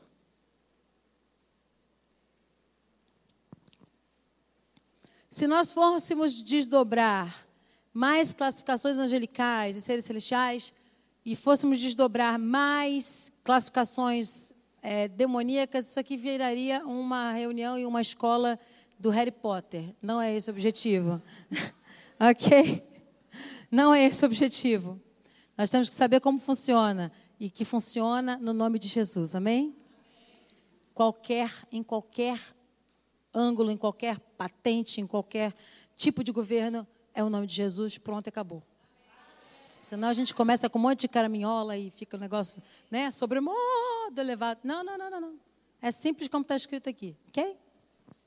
Então, os principados, nações, nós podemos falar de governos de nações, nós podemos falar de governos de estados, e nós podemos falar de governos de cidades e de bairros, assim como nós temos as forças de governo o presidente, o governador, o prefeito, o vereador. Você pode classificar assim, se você quiser.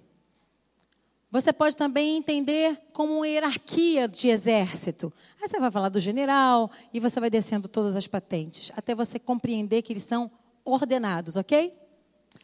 Quando Jesus atravessa o lago de Genezaré, nós estivemos lá, quem estiver em Israel com a gente, gente está bombando a inscrição de Israel, faz a sua logo, pelo amor de Deus. Vai ser tremendo.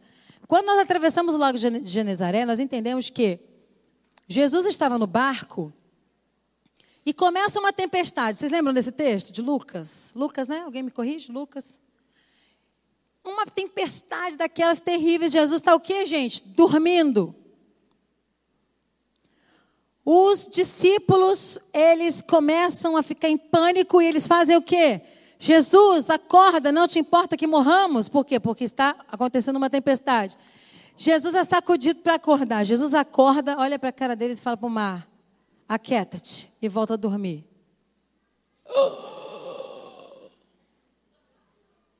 Só para constar, todo mundo crente aqui, né? Jesus falou que nós faremos obras maiores que a.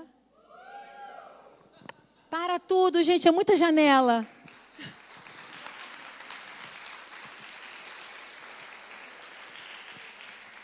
Que até o céu, o mar obedecem. Tudo cabeça de minhoca, não tinham alargado o cabeção ainda.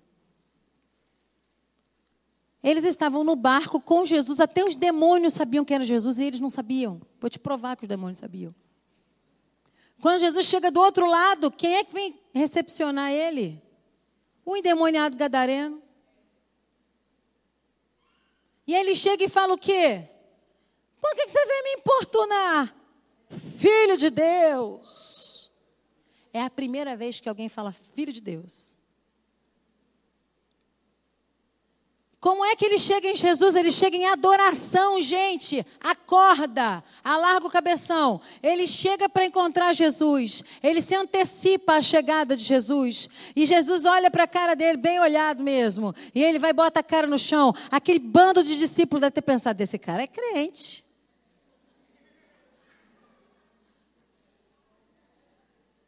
Por quê? Porque viu o cara adorando. A palavra diz adorando. Ei! Até os demônios conhecem e adoram. Eles não podem, eles têm que se curvar diante daquele que é o cabeça de todo principado e potestade. Esse é Jesus. E esse homem vem, você imagina que eles. Cara, nunca viram aquilo. Rapaz, que moral que Jesus está. E ele diz: Por que você veio me importunar antes do tempo? Quem é esse que conhece os tempos? Esse ser não era da terra, esse cara que veio adorar Jesus. Aí Jesus fala assim, para os caras saberem, tá? Jesus, claro que sabia. Qual que é teu nome? Aí ele diz: Legião, porque somos muitos. Pausa. Foco em mim. Nem respira. Pode respirar, vai. Uma legião tinha aproximadamente 9, 6 mil, 9 mil soldados. Naquela pegada. Bota o soldado lá. Pá. Eles tinham ordens. De cima para baixo significa que eles eram ordenados, obedientes, marchavam juntos, recebiam a mesma ordem para fazer a mesma coisa ao mesmo tempo. E ele disse: Somos muitos tinham entrado naquela região por causa de um comércio maligno de porcos, porque a lei dizia que eles não podiam nem comer, nem comercializar porcos. Até hoje, em Jerusalém, em Israel, na cidade toda que chamamos de terra dos hebreus, alguns porcos ainda são criados de 30 centímetros do chão para não tocar a terra santa. Quer dizer, a gente faz negócio com os porcos, mas eles nem encostam na nossa terra, que é a nossa terra é santa, mas a gente deu um jeitinho de não, de não, de não infringir a lei aqui. Está errado, Deus não quer jeitinho. Deus quer santidade, Deus quer povo santo. Deus quer que você corte a porcaria toda da sua vida. E os porcos são o quê? Tipologia do quê, gente? Tipologia, vai me entendendo do que não era permitido, mas era aceitado assim com vistas grossas. Aquilo que a gente deixa ficar, vistas grossas, chama a legião junto. O diabo se espalha que ninguém consegue pegar de volta. O diabo faz o que quer. Tem tanta legalidade que entra naquilo que é dele e derruba no, no abismo. É um texto muito polêmico, nós não vamos aprofundar nele, nesse texto hoje. Mas eu quero que você entenda que uma legião vem encontrar o cabeça dos principados. Vem tentar enganar os discípulos. Vem tentar fazer um arrego, um acordo vem tentar o próprio Cristo, que já tinha sido tentado e provado no deserto antes. Por que, que é, é necessário passar pelo jejum? Porque no jejum você coloca tudo aqui é natural, seus extremos, e você, quando passa pela tentação, quando passa pela provação, quando passa pelo perigo, você já sentiu aquilo antes, então você é resiliente, você não ouve qualquer coisa acredita, você não é enganado de qualquer maneira. Opa! Te conheço de outros desertos, circulando, vaza da minha frente. Você está entendendo o que é o jejum? Ali, o cara vem e adora. Nem todo adorador vem de Deus. Nem todo cara que diz que adora tem dentro dele o Espírito Santo, não. Tem gente fazendo adoração para Jesus e com legião mandando dentro. Aí sabe o que, que tu faz que não conhece a palavra? Canta as músicas dessas pessoas.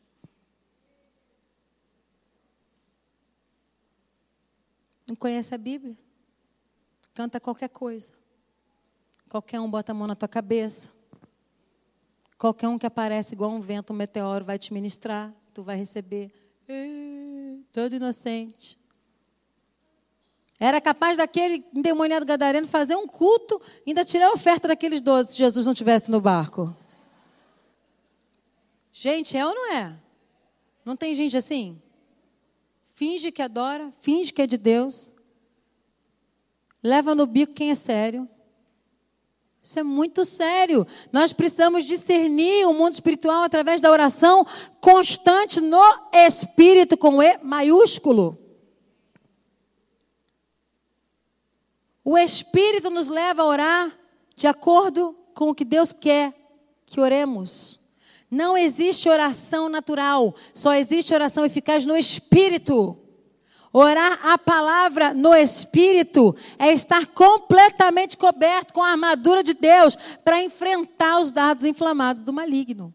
Então eu falei com vocês que os principados, as potestades, os dominadores e as forças espirituais da maldade são compatíveis ou podem ser comparados às figuras angelicais que nós encontramos, os querubins, os serafins, os arcanjos e os anjos mensageiros, porque quando caíram os anjos, caíram de todas as categorias. Não caiu só o diabo, o, o Satanás lá, o chifrudo do cotó. Caiu toda a equipe dele. E um terço, a terça parte, perdão. A terça parte significa que para cada demônio tem mais anjo. Ah, você não viu? Para cada demônio em ação tem mais anjo. Tem gente que vai nos congressos de guerra de batalha espiritual e fica sai assombrado. Porque aprendeu tanto sobre o diabo que não aprendeu sobre os anjos. Para cada porcaria que o diabo faz, tem mais que o dobro, gente, para acabar com ele. Por que, que não acaba com ele? Porque a gente não ora no Espírito. Porque a gente não lê a palavra. Porque a gente não coloca a armadura de Deus, a gente dá confiança para o cotó.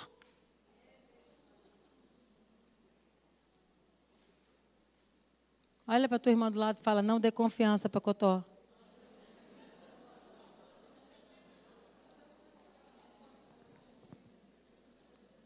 Como é que eu dou confiança para o cotó? Quando eu encho a minha vida com coisas que eu não tenho que ouvir. Eu tiro o capacete da salvação e eu pareço uma pessoa não salva. Minha mente é uma mente que vai para todo vento, para lá, para cá, para lá, para cá, para lá, para cá. Aí eu tiro o meu capacete da salvação, aí os meus ouvidos, eles começam a ouvir o safadão, começam a ouvir o tchan, começam a ouvir o Tô só dando o tiro certo, hein? Aí você começa. Daqui a pouco você está repetindo aquilo que você ouviu. Porque a boca fala do quê? O coração está cheio, já perdeu a armadura, meu bem. Já não tem mais coraça também. Aí as flechas começam a vir na sua direção. Você não tem mais escudo. Aí começa a tomar flecha no coração, flecha para cá, flecha para lá. Aí começa a ficar com seta de enfermidade, seta de depressão, seta de tristeza, seta disso, seta daquilo. Vocês acham que eu já não tomei também? Já tomei várias setas. Mas olha, Deus me lembra. Sempre orando no Espírito, sempre orando em todo o tempo e lugar. O Espírito diz: ora sempre. A nossa vida com Deus é como a vida de uma mãe ensinando um filho por que não pode ver pornografia na internet ou não pode jogar videogame, aquele jogo que é que sai as tripas de todo mundo. Mas por quê? Porque é ruim. Por quê? Porque vai entrar em você. Por quê? Porque você vai aprender a fazer isso. Me deixa que eu sei lidar com o mal. Ninguém sabe lidar com o mal. Se lida com o mal na palavra. Só pode tentar a gente quem conhece a gente. Senta lá, bonitona, senta lá. Para a aula não. Vai dar ruim para o teu lado. Aí o seu pai, ih, agora deu ruim. Depois tu vem. Quando você compreende que só pode tentar quem te conhece, significa, se você está tentado, significa que o diabo já descobriu o que você deseja.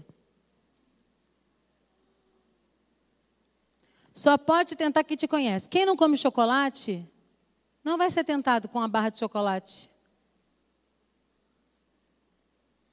Quem não tem concupiscência com grana, quem não é ligado nisso, não vai ser tentado com o pataco de dinheiro que deixaram lá na sua frente. Cada um é tentado de acordo com a sua própria concupiscência, quer dizer, com o seu próprio desejo, com a sua própria vontade. E o diabo gosta de descobrir o que é que a gente gosta. Jesus, nós vamos falar sobre Jesus na próxima aula, o deserto de 40 dias e tudo. Jesus, ele foi para o deserto para ser tentado. Significa que o diabo sabia do que Jesus gostava. E foi oferecer para ele não só o que ele gostava, mas também o que ele já tinha. Preste atenção, se o diabo está te tentando com alguma coisa que você gosta, comece a se alegrar, porque essa coisa já é sua, na verdade, e ele quer te fazer tropeçar. Alegre-se no Senhor, porque ele já descobriu o que você gosta e já descobriu o que você tem. Diga não ao diabo.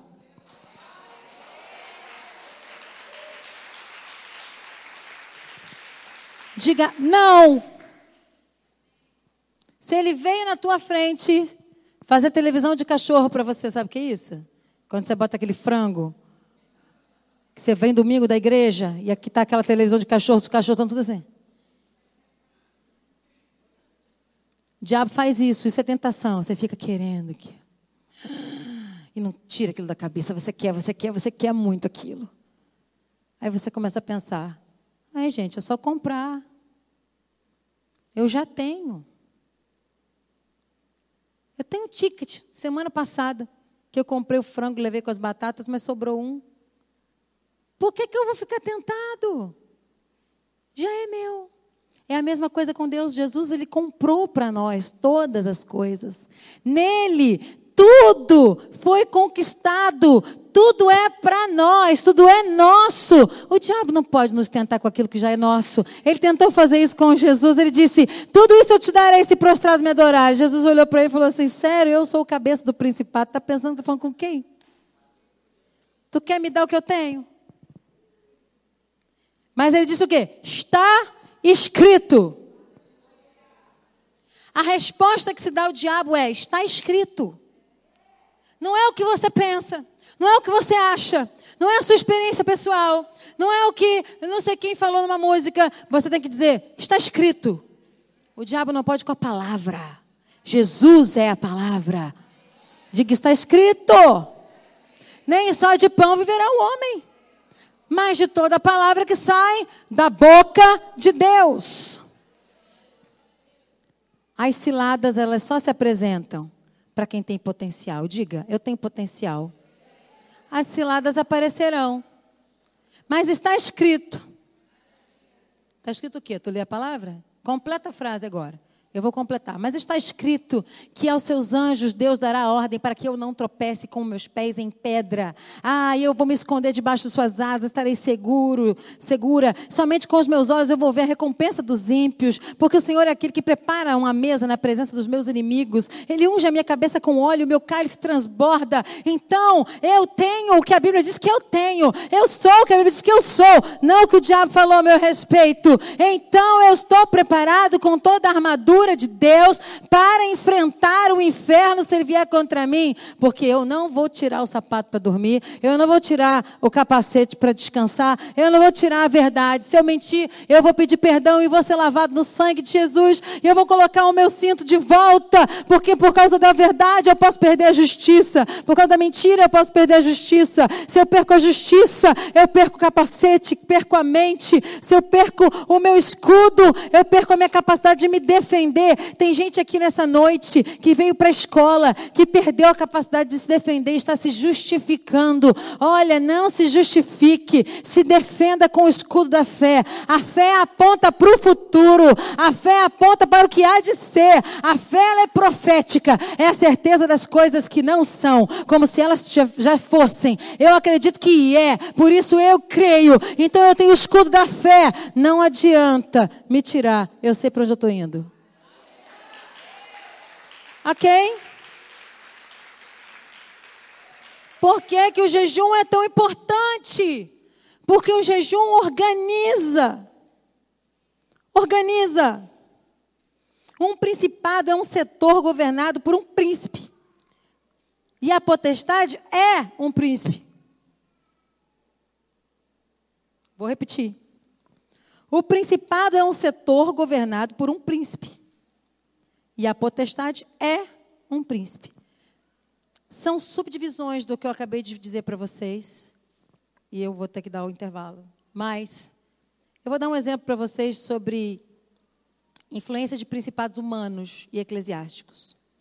Talvez essa seja uma mais importante nessa noite, porque você já entendeu o que é a ordem e como funciona o mundo espiritual da maldade. Eu já te disse também que para cada demônio desse, para você não ficar apavorado, tem o dobro de anjos. Quando você. Já viu uma igreja que está num bairro, está indo bem? Ela muda de bairro, dá tudo errado. Por quê? Porque a, igreja, gente, a igreja, ela vence espíritos territoriais. Então a igreja está fincada num território que foi dado através de pecado, porque o diabo está fora da legalidade na terra. Ele só veio parar e dar voltinha na terra por causa do pecado. Porque a terra é nossa, gente. Vocês estão entendendo? Gente, o mundo não é do diabo. A terra com T, o planeta, é nosso. Foi feito para nós. Nem a terra foi feita para o diabo, nem o inferno foi feito para nós. O inferno foi feito para o diabo e os anjos dele. Se tem gente que quer ir com ele, vai. Eu estou fora, me inclui fora dessa. Ok? Então, quando você vence um nível de batalha espiritual num território e você muda para outro, mudou o seu inimigo. Quando você tem um ministério que tem influência local, você tem um tipo de inimigo. Quando você tem um ministério que tem influência estadual, você tem um outro tipo de inimigo. Quando você tem um ministério que tem influência nacional, você tem um outro tipo de inimigo. Quando você tem um ministério que tem uma influência internacional, você tem um outro tipo de inimigo. A graduação, a dificuldade ministerial de cada fase tem a ver com a confusão que você arruma no inferno. São níveis de dificuldade que tem a ver com a sua eficácia, tem a ver com a sua utilidade. Você é útil no seu bairro? Vai vencer. Vai vencer. Vai encarar uns demônios de rua, que a gente está proibido pela justiça de dizer os nomes deles, senão a gente é processado. Aqueles que jogam gente no chão, faz palhaçada. Aqueles demônios de rua. Aí você vai vencer nesse nesse nível. Na família. Aí você vai começar a dar mais trabalho no Estado. Seu ministério, e todos aqui têm ministério em tempo integral, não tem negócio de que só porque trabalha na igreja, todos nós somos chamados reis sacerdotes. Ah, meu querido, Jesus nos salvou, nós somos reis, somos sacerdotes, estamos de serviço. Não existe 24 por 72, escala de quem está no exército de Cristo. É full time, é 12 por 12, nem até dormindo a gente arruma confusão com o inferno. Se tu for das minhas horas em línguas, dormindo até. Pois bem, no Estado você começa a ser notado. Mudou o seu inimigo. Os anjos que estão com você à sua disposição também trocaram. Não tenha medo, não temas, Daniel. Daniel, para de tremer, Daniel. Daniel, Daniel, calma. calma, que eu estava ali rapidinho brigando com o rei da Pérsia, mas já estou chegando, tá bom? Não desanime, que a tua batalha aumentou. Você não está só mais no seu bairro, nem mais no seu estado. Você está no âmbito internacional. Então, o rei da Pérsia está se metendo com os anjos que estavam vindo na sua direção, porque chegou a tua fama lá na Pérsia. Está todo mundo sabendo que tem um profeta aqui nessa nação e que vocês não podem mais fazer o que vocês quiserem. Então, Daniel, segura a onda, coloca a armadura que Paulo está falando, cheirinho de Novo Testamento, e continua orando em espírito espírito. Poderes espirituais da maldade, principados, potestades, cada um na sua área de atuação. Não vou desdobrar as outras qualificações, ok? Para uma outra aula a gente pode falar sobre isso. Hoje nós vamos até esse momento somente. Então, um exemplo de influência humana no ministério, que não é demônio, eu disse o quê? Que um principado, ele pode ser eclesiástico, ele pode ser governamental e ele pode ser espiritual. A primeira faz tchan, a segunda faz tchum, a segunda, a terceira faz tchan, tchan, tchan. Ok? Estou eu no meu Twitter, como de costume. Tem alguns anos que eu não vou lá, mas quando eu estava de costume. Um pastor começou a brigar comigo publicamente, no Twitter. Mas brigava, gente, pense. Pense numa brigada daquela que você fala, eu vou, eu vou, eu vou responder esse homem. Pensando que.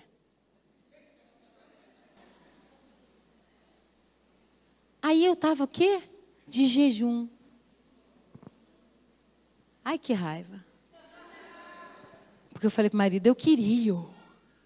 Eu queria! E ele continuou no Twitter, gente. Vral, vral, vral, vral, vral. E eu assim.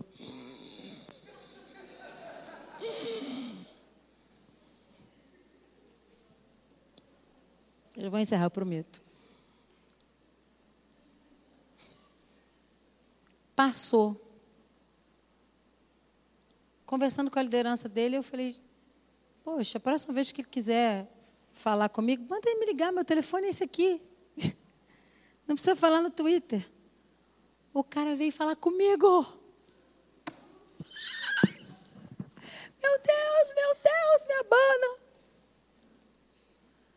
Passou pelo Emerson e falou: Posso falar com a sua mulher? Ela falou: Pode, está lá, duas pernas, dois braços, dois olhos, está ali. Aí chegou em mim, Estou sabendo que você está chateado comigo, isso aqui, isso aqui, isso aqui, isso aqui, isso aqui. Aí eu, ah, ah. Aí ele terminou. Eu falei, número um, eu tenho marido, não me chame atenção. Número dois, eu tenho pastor, não me pastorei publicamente. Número três, eu não sou massa de manobra. As pessoas que me seguem no Twitter, elas sabem no que eu acredito. Eu não fa vou fazer o que você quer, porque você é quem você é. Aí, o Emerson fica, depois não quer sofrer. Depois não quer sofrer.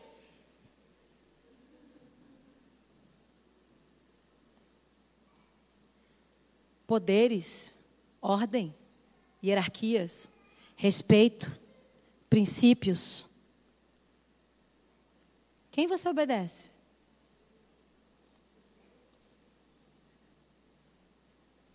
Cadê sua armadura?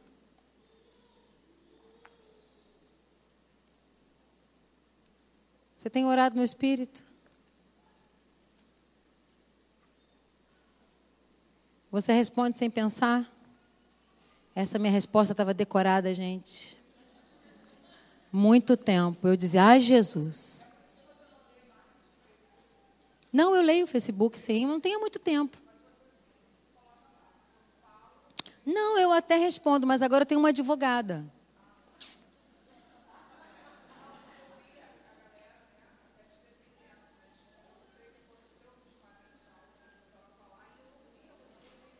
Não, não, olha só, gente. Não, não, não, não, não, olha só. É o que eu estava falando na outra aula. Boa pergunta. É, o povo não sabe o que quer. Então, se o povo me influencia, eu tenho uma audiência, um governo populista dizendo o que eu tenho que fazer. Eu é que preciso dizer para o povo o que Deus me falou.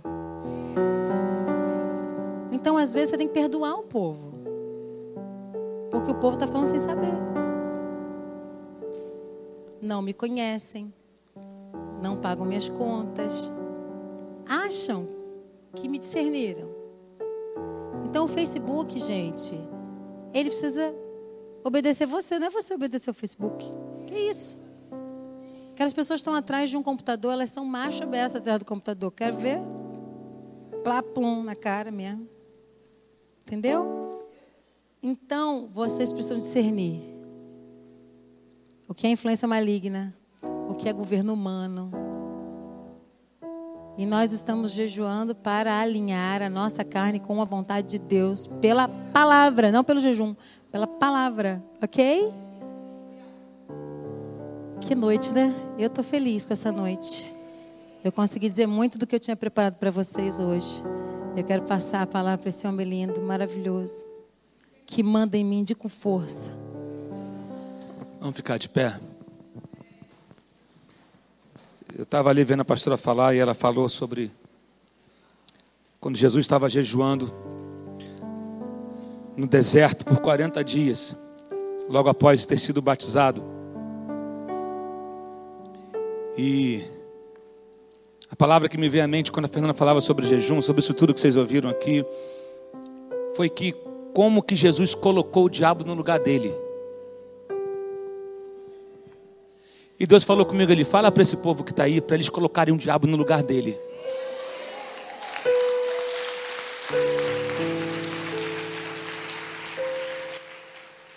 Porque o mesmo poder que estava sobre Jesus está sobre a sua vida. Ele foi batizado e ele recebeu o Espírito Santo. O Espírito Santo veio sobre ele, o Espírito Santo está sobre a tua vida. E ele estava no deserto, porque o deserto é o lugar de preparo de todos aqueles, todos aqueles que têm um chamado. Primeiro lugar é deserto. E o deserto, ele não é um único deserto na sua vida, são vários desertos, porque para cada fase nova que você entra, é um deserto novo. Amém é fraco nessa hora, né? Porque a gente gosta de ouvir a vitória. Mas a vitória ela é certa. Assim como o deserto também é certo. Porque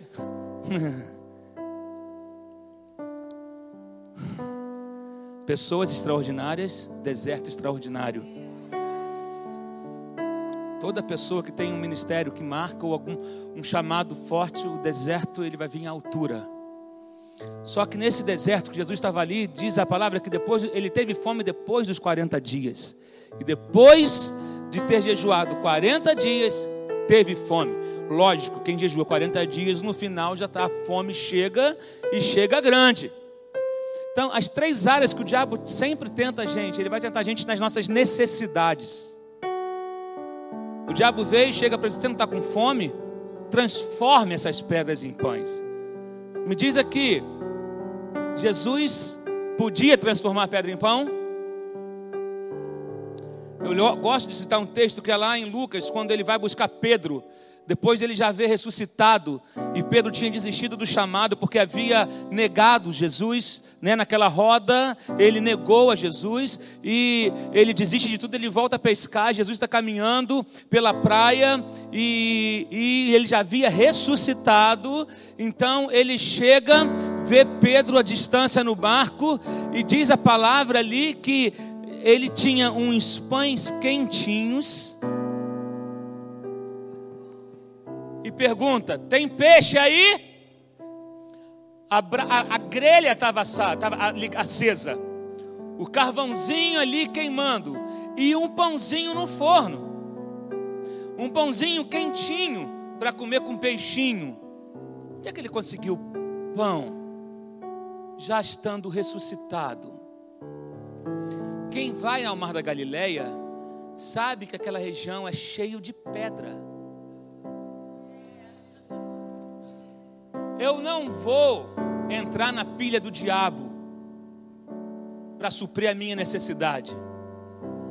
Ele supre a minha necessidade. Então por isso, diabo, eu vou colocar você no seu lugar. Não é porque eu preciso que eu vou fazer o que você quer. Eu não sei do que você precisa. Eu não sei qual tem sido a sua necessidade, de repente você está sendo tentado a fazer algo justamente porque você está necessitado, você precisa, mas não faça porque o diabo quer.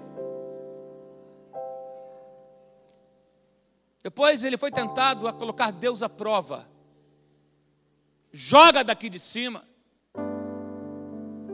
Teve um pastor que, lá nos Estados Unidos que ele morreu porque ele estava pregando, não é o que eu trouxe aqui na igreja, uma vez eu trouxe um pastor aqui na igreja que pregava com cobras. Esse pastor lá nos Estados Unidos, ele morreu picado porque ele dando uma ilustração com uma cobra e falando assim, não, a Bíblia fala que se você pegar em serpente, escorpião, não sei o que, você não vai morrer. Ele foi mordido e morreu. Porque, querido, eu creio, se você comer coisa mortífera e você não vai morrer, se pegar em alguma coisa venenosa, ou quando é necessário, não para usar como espetáculo.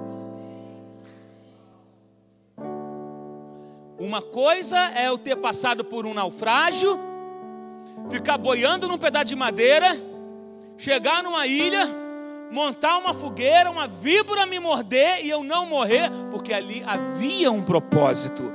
E não era um espetáculo, não era para mostrar, olha como eu sou poderoso, porque nós não somos nada, mas Deus entra com o livramento quando é, se faz necessário. Deus não te deu um dom, um talento para você se exibir. Não, você trabalha para o reino. E Deus vai me livrar quando necessário. E se eu tiver numa missão, como a gente já passou por várias vezes, e botar alguma coisa na minha comida, e eu estou inocente naquilo, Deus vai me dar o livramento. Agora eu não vou pegar um escorpião e falar que olha aqui como é que eu deixo ele me picar e eu não morro. Vou morrer. Porque não há necessidade. E aí Jesus responde: Não tentarás o Senhor teu Deus. Agora, te digo o seguinte: se você passou por um naufrágio, se você está passando por uma luta, foi picado por uma cobra e está vivo ainda, ah, meu querido, é porque Deus tem um propósito na tua vida. Olha por quantas coisas difíceis você já passou. Olha quantas cobras já te picaram. Olha quantas coisas que já fizeram na sua vida querendo ver a sua morte. E você está aqui hoje de pé e respirando. Ah, coloca o diabo no lugar dele.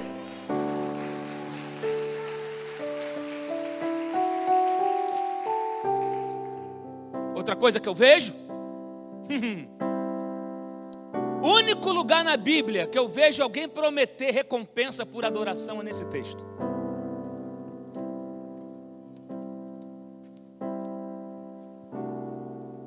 Ô Jesus, olha os reinos, olha quanta riqueza, olha quanto status, Olha como é que eu posso fazer com o teu nome. Olha só como é que eu posso fazer você dominar sobre isso tudo. Tudo isso te darei se prostrado me adorares. Ele estava tentando Jesus ali no ego, na vaidade. Hoje em dia não está diferente. As pessoas querem elevarem os seus nomes, não o nome de Deus há uma sede por reconhecimento público, há uma sede por se bombar na parada, há uma sede por se fazer, não tô, querer ser reconhecido pelo que se faz, não estou falando que isso é errado, não. Eu não posso deixar que isso controle a minha vida. E ele diz: Eu te darei isso tudo se você me adorar. E tem gente fazendo a mesma coisa com Deus. Senhor, se o Senhor me dá o que eu quero, aí eu vou te adorar. E essa parada não funciona no reino. Tem gente fazendo barganha com Deus, e aí Deus nova, Jesus novamente fala: olha que ao Senhor teu Deus adorarás, e só a Ele prestarás cultos. Querido, bote o diabo no lugar dele. Você vai fazer isso hoje. Não estava nada disso programado, a gente ia terminar e ir embora, mas Deus colocou no meu coração e falar isso para vocês. Que algumas pessoas estão passando por luta porque está deixando o diabo fazer o que quiser no quintal dela está deixando o diabo fazer o que quer, e está ouvindo ele gritar, querido, não, você tem um dono, e diz a Bíblia que Jesus foi conduzido ao deserto pelo Espírito, o diabo não leva ninguém para o deserto, o Espírito nos conduz ao deserto, e todo deserto representa um novo tempo chegando. Todo deserto, ele, antes, ele, ele é, é, o prenúncio de algo grande que está vindo ali na frente. Querido, antes de você começar a exercer o que Deus quer que você faça, você está passando por esse processo. Mas hoje é o processo, amanhã é o progresso, amanhã é o milagre, mas hoje é o processo. Eu passo por isso hoje. Oh, meu Deus.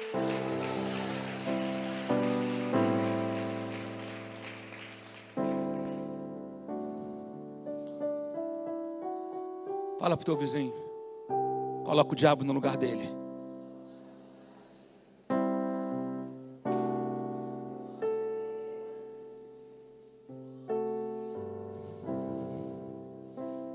Vamos orar agora. Eu vou fazer apelo. Para se você está passando por algum tipo de luta, se você está sendo tentado na sua necessidade, se você sabe, está sendo pressionado. Sabe o lugar da pressão? Uma vez eu preguei isso na, na igreja. Que Deus é o Deus dos lugares apertados. Nós gostamos de falar, às vezes, do deserto e gostamos de falar da ressurreição e pulamos o Getsemane. Getsemane é o lugar do meio, é o lugar da prensa, é o lugar onde eu sou espremido. Sabe? É o lugar onde os recursos acabam. É o lugar onde a gente está sozinho. Porque os nossos melhores amigos dormem. Porque eles não conseguem ter estrutura para ficar acordado com a gente. Não é porque não amam a gente, não. Mas às vezes eles caem no o sono é o sono da incapacidade que, se, que cai sobre eles, como aconteceu com os discípulos de Jesus. Jesus estava ali sofrendo agonias, suando gotas de sangue, um desespero, mas eu tenho aprendido que não é bom que o homem esteja só. A Bíblia fala sobre isso e esse versículo não se aplica apenas a casamento. Não é bom que o homem esteja só. Aí Deus vai coloca Eva para Adão. Não é homem que Deus, não é bom que o homem esteja só. Aí Deus coloca Elias para Eliseu, coloca Davi para Saul, coloca Ruth e Noemi, porque não é bom que o homem esteja só. Mas lá no lá, lá no Getsemane, Jesus está, leva os seus discípulos, mas eles não conseguem ficar acordados com eles. Eles caem no sono. Aí Jesus está sozinho, mas a Bíblia fala que Deus enviou um anjo, porque não é bom que o homem esteja só. Então ali estava o anjo para consolar e para fortalecer. Deixa eu te falar, consolo na Bíblia não tem a ver com encosta sua cabecinha no meu ombro e chora. Consolo na Bíblia tem a ver com encorajamento. Chora, mas não terminou ainda. Hum. Porque ele vai dizer lá que ele enviou um anjo para o consolar e esse anjo o fortalecia.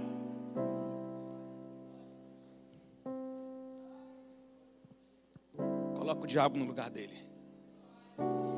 Na sua vida manda você. A sua casa é sua casa. O seu quintal é seu quintal. Sabe? O seu casamento é seu casamento. A sua casa é território seu.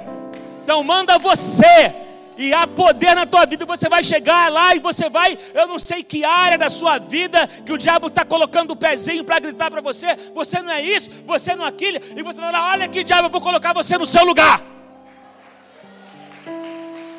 Já viu quando você está brigando com alguém, discutindo? Olha aqui, ponha-se no seu lugar.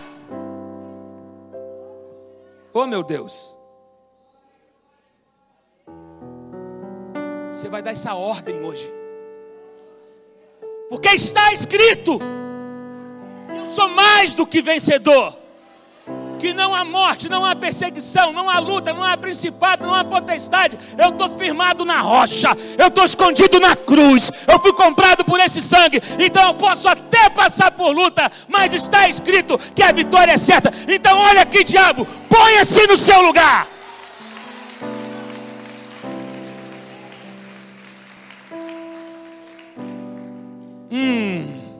Começa dessa ordem agora. Eu quero convidar você que está para vir aqui à frente. Eu quero chamar os intercessores. Você que está passando por um momento desse, por um processo desse, você sentindo que está, suas forças estão sendo dominadas, você sentindo que o diabo quer te tá armando uma pegadinha para você. Você às vezes não consegue saber identificar o que, que é, mas você percebe que ele está tentando armar uma ciladinha. Ele está querendo ah, fazer, armar uma pegadinha para você. E você hoje, querido, vai com a tua voz, você vai dar uma ordem. Porque você não é qualquer uma. Você não é qualquer um. O mesmo poder que esteve com Cristo no deserto está com você. O mesmo Espírito Santo, o jejum, ah, querido, o jejum, você, ah, meu Deus, o jejum não é sinônimo de fraqueza, pelo contrário.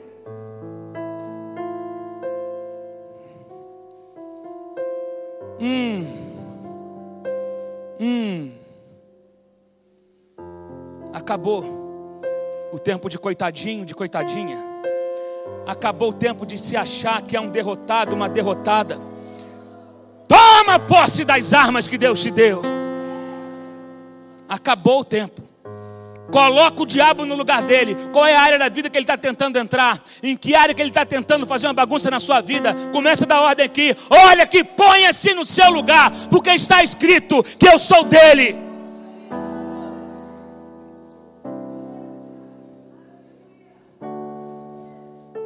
Eu não vou me curvar a você por causa da necessidade que eu estou passando. Eu não vou me curvar a você porque o meu Deus suprirá as minhas necessidades. O pão não vai faltar. Não. Há pão para tua casa. Há pão para tua família. Há suprimento para tua alma. Há pão, há leite, há mel, há suprimento, há alimento para você.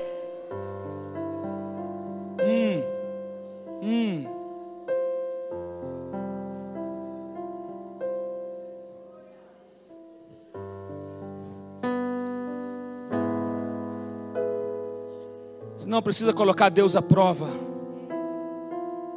Deus não se põe à prova.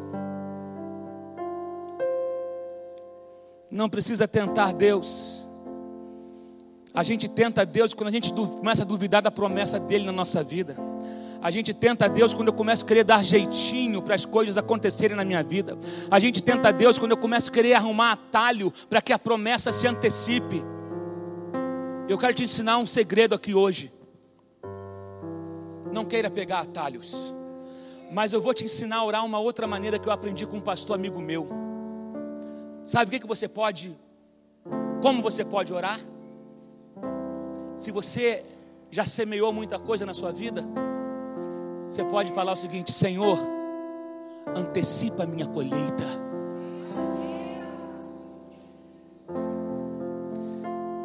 Tem, você já semeou muito na sua vida mas você ainda parece que a coisa não aconteceu. Você vai começar a orar, Senhor, antecipa a colheita que eu tenho direito. Antecipa a colheita que eu tenho direito. Começa a orar, você não precisa tentar Deus, mas você pode orar dessa maneira: Ah, Senhor, antecipa a colheita na minha vida.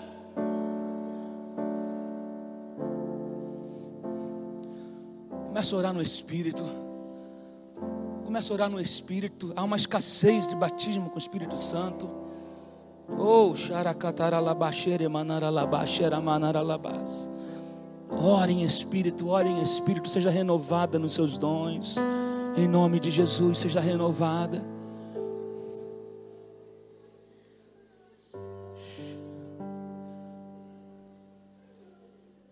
Não se preocupe se você não está sendo reconhecido, se você não está sendo visto. Não deixe que o seu orgulho ou que a sua vaidade tome conta. E às vezes é, é com bom sentido, às vezes, há, há às vezes o, o, o a, a, não é por maldade, mas você fala assim: puxa vida, eu tenho tanto para dar, mas ainda não reconheceram na minha vida. Sabe, eu quero tanto crescer, eu quero tanto ser reconhecido, querido. Olha, o mais importante é ser conhecido no céu. O mais importante Ele disse: Olha só, tudo isso te darei se prostrado me adorares. E você vai começar a orar ao Senhor. A minha adoração para ti é independente daquilo que o Senhor possa me dar. Porque o Senhor já me deu tudo que o mais precioso que eu podia ter. O Senhor enviou Jesus. O Senhor mandou o Espírito Santo. Que é o bem mais. Ah, a Bíblia fala que o Espírito Santo é o penhor é o penhor, sabe? O Espírito Santo é a maior herança que nós podemos ter. Se eu tenho Ele, eu tenho tudo.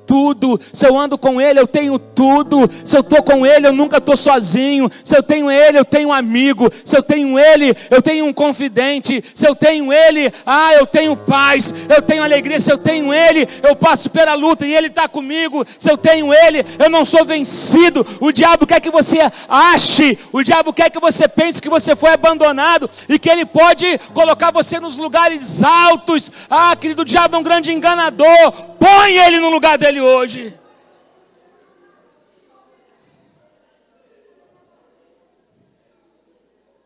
Aleluia.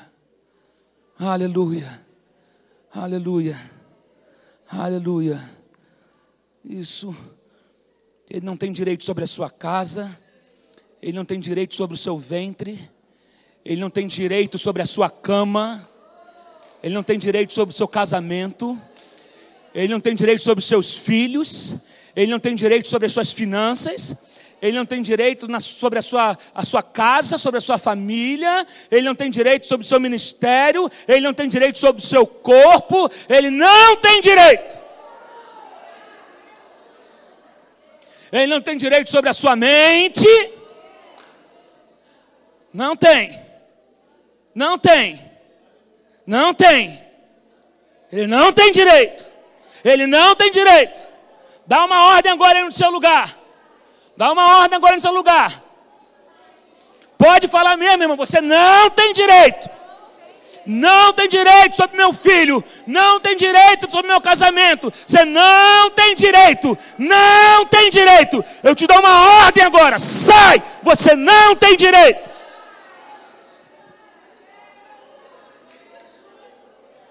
Quem você está pensando que é? Põe-se no seu lugar.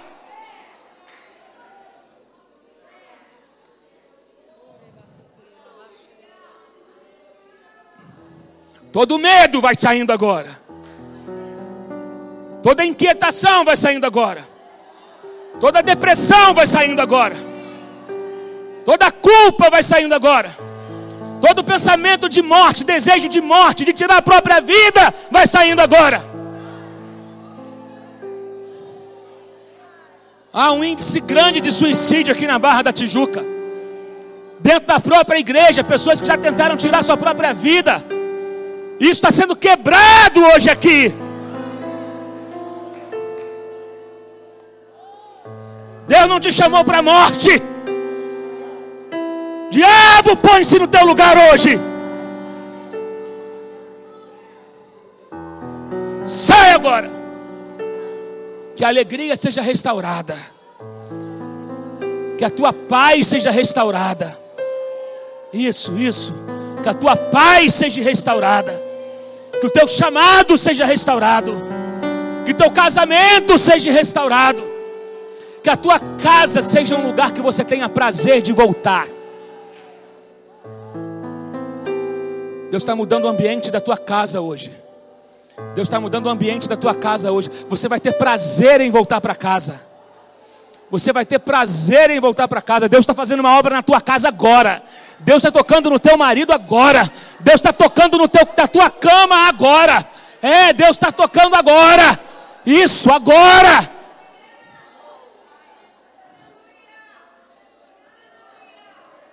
Deus está tocando na tua empresa agora. Isso. Deus está sarando as tuas finanças.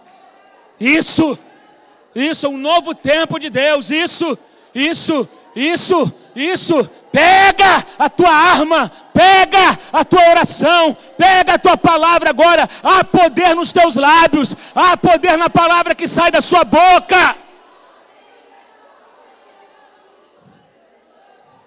Hum. Hum. Hum. Vai falando isso, vai, é isso mesmo, que dá ordem. É ordem. Solta a tua voz, dê uma ordem. Deu uma ordem. Acabou. Acabou. Porque, porque depois que, deixa eu te falar uma coisa, a Bíblia fala: sujeitai-vos a Deus, resisti ao diabo, e ele fugirá de vós. Deus não vai resistir o diabo por você, isso é com você. Mas eu quero te falar uma coisa para você: quando você resiste ao diabo, hum, Deus prepara uma mesa na tua frente. Depois que Jesus resistiu ao diabo, ele enviou anjos para servir ele. Agora vai lá e bota um banquete na frente dele, porque ele permaneceu firme, ele passou de nível, ele passou de fase. Hum. Há um banquete para você. Engraçado que os banquetes de Deus sempre têm os mesmos elementos: pão e água. A água representa o Espírito Santo. Pão, palavra. Sabe? Pão é a palavra. Água, o Espírito, é uma das simbologias. Isso não vai faltar na sua vida. Isso não vai faltar na sua vida não vai faltar revelação da palavra sobre você, não vai faltar o mover do Espírito sobre a sua vida. Mantenha-se firme, permaneça firme, não ceda à tentação, não ceda, não ceda, não ceda, não aceite a sugestão do diabo, não aceite, põe ele no lugar dele. Cada vez que ele tentar se levantar na tua vida, cada vez que ele tentar querer lembrar você de um fracasso passado, lembra ele qual é o final dele, põe ele no lugar dele.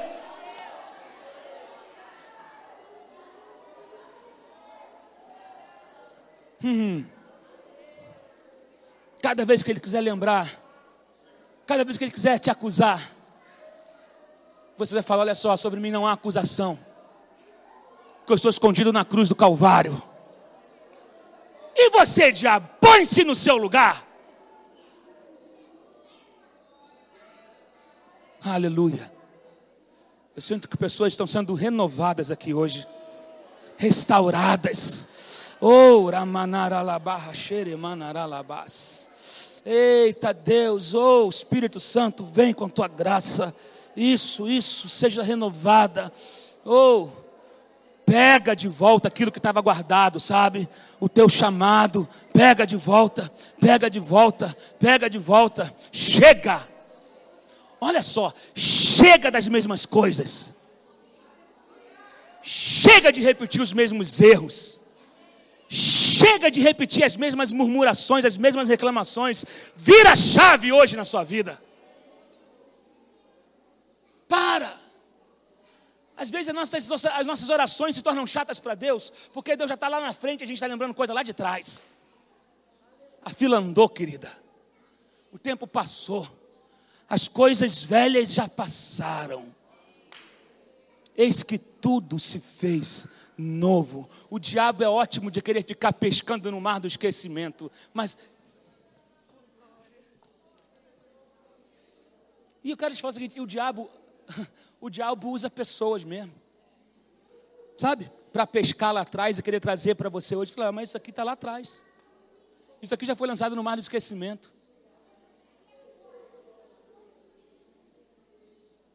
Põe ele no lugar dele. Quando você aprender esse segredo, e outra, e olhe, ore assim: Senhor, antecipa a minha colheita. Essa tem sido a minha oração nesses dias com a pastora Fernanda. Tem sido a nossa oração. Senhor, antecipa a minha colheita. De sementes que eu lancei no meio da enchente. Né? Lança o pão sobre as águas. Quanta gente aqui já não semeou no meio da enchente? É isso que esse texto diz lá de Eclesiastes: lança o teu pão sobre as águas, que depois de muitos dias ele irá voltar. O que, que acontecia? O rio Nilo enchia e transbordava, e a pessoa, o semeador, ficava com as sementes de trigo e não, não via o solo para semear, só tinha água. Aí o profeta falava: lança sobre as águas, porque uma hora a água baixa. Uma hora a água baixa e vai achar o solo, a semente. E essa semente, o rio pode levar, mas um dia o pão vai chegar. Quantos de nós já não semeamos no meio das enchentes? Senhor, antecipa minha colheita. Começa a orar assim. Antecipa minha colheita. Uma vez que você coloca o diabo, o diabo já não, gente, o diabo não é problema. A gente sabe o final dele. Debaixo dos nossos pés. Nosso problema, sabe quem é? A gente mesmo. E a gente às vezes está esperando uma arma especial chegar. E Deus fala: Todas as armas que você precisa eu já te dei. Comece a usar.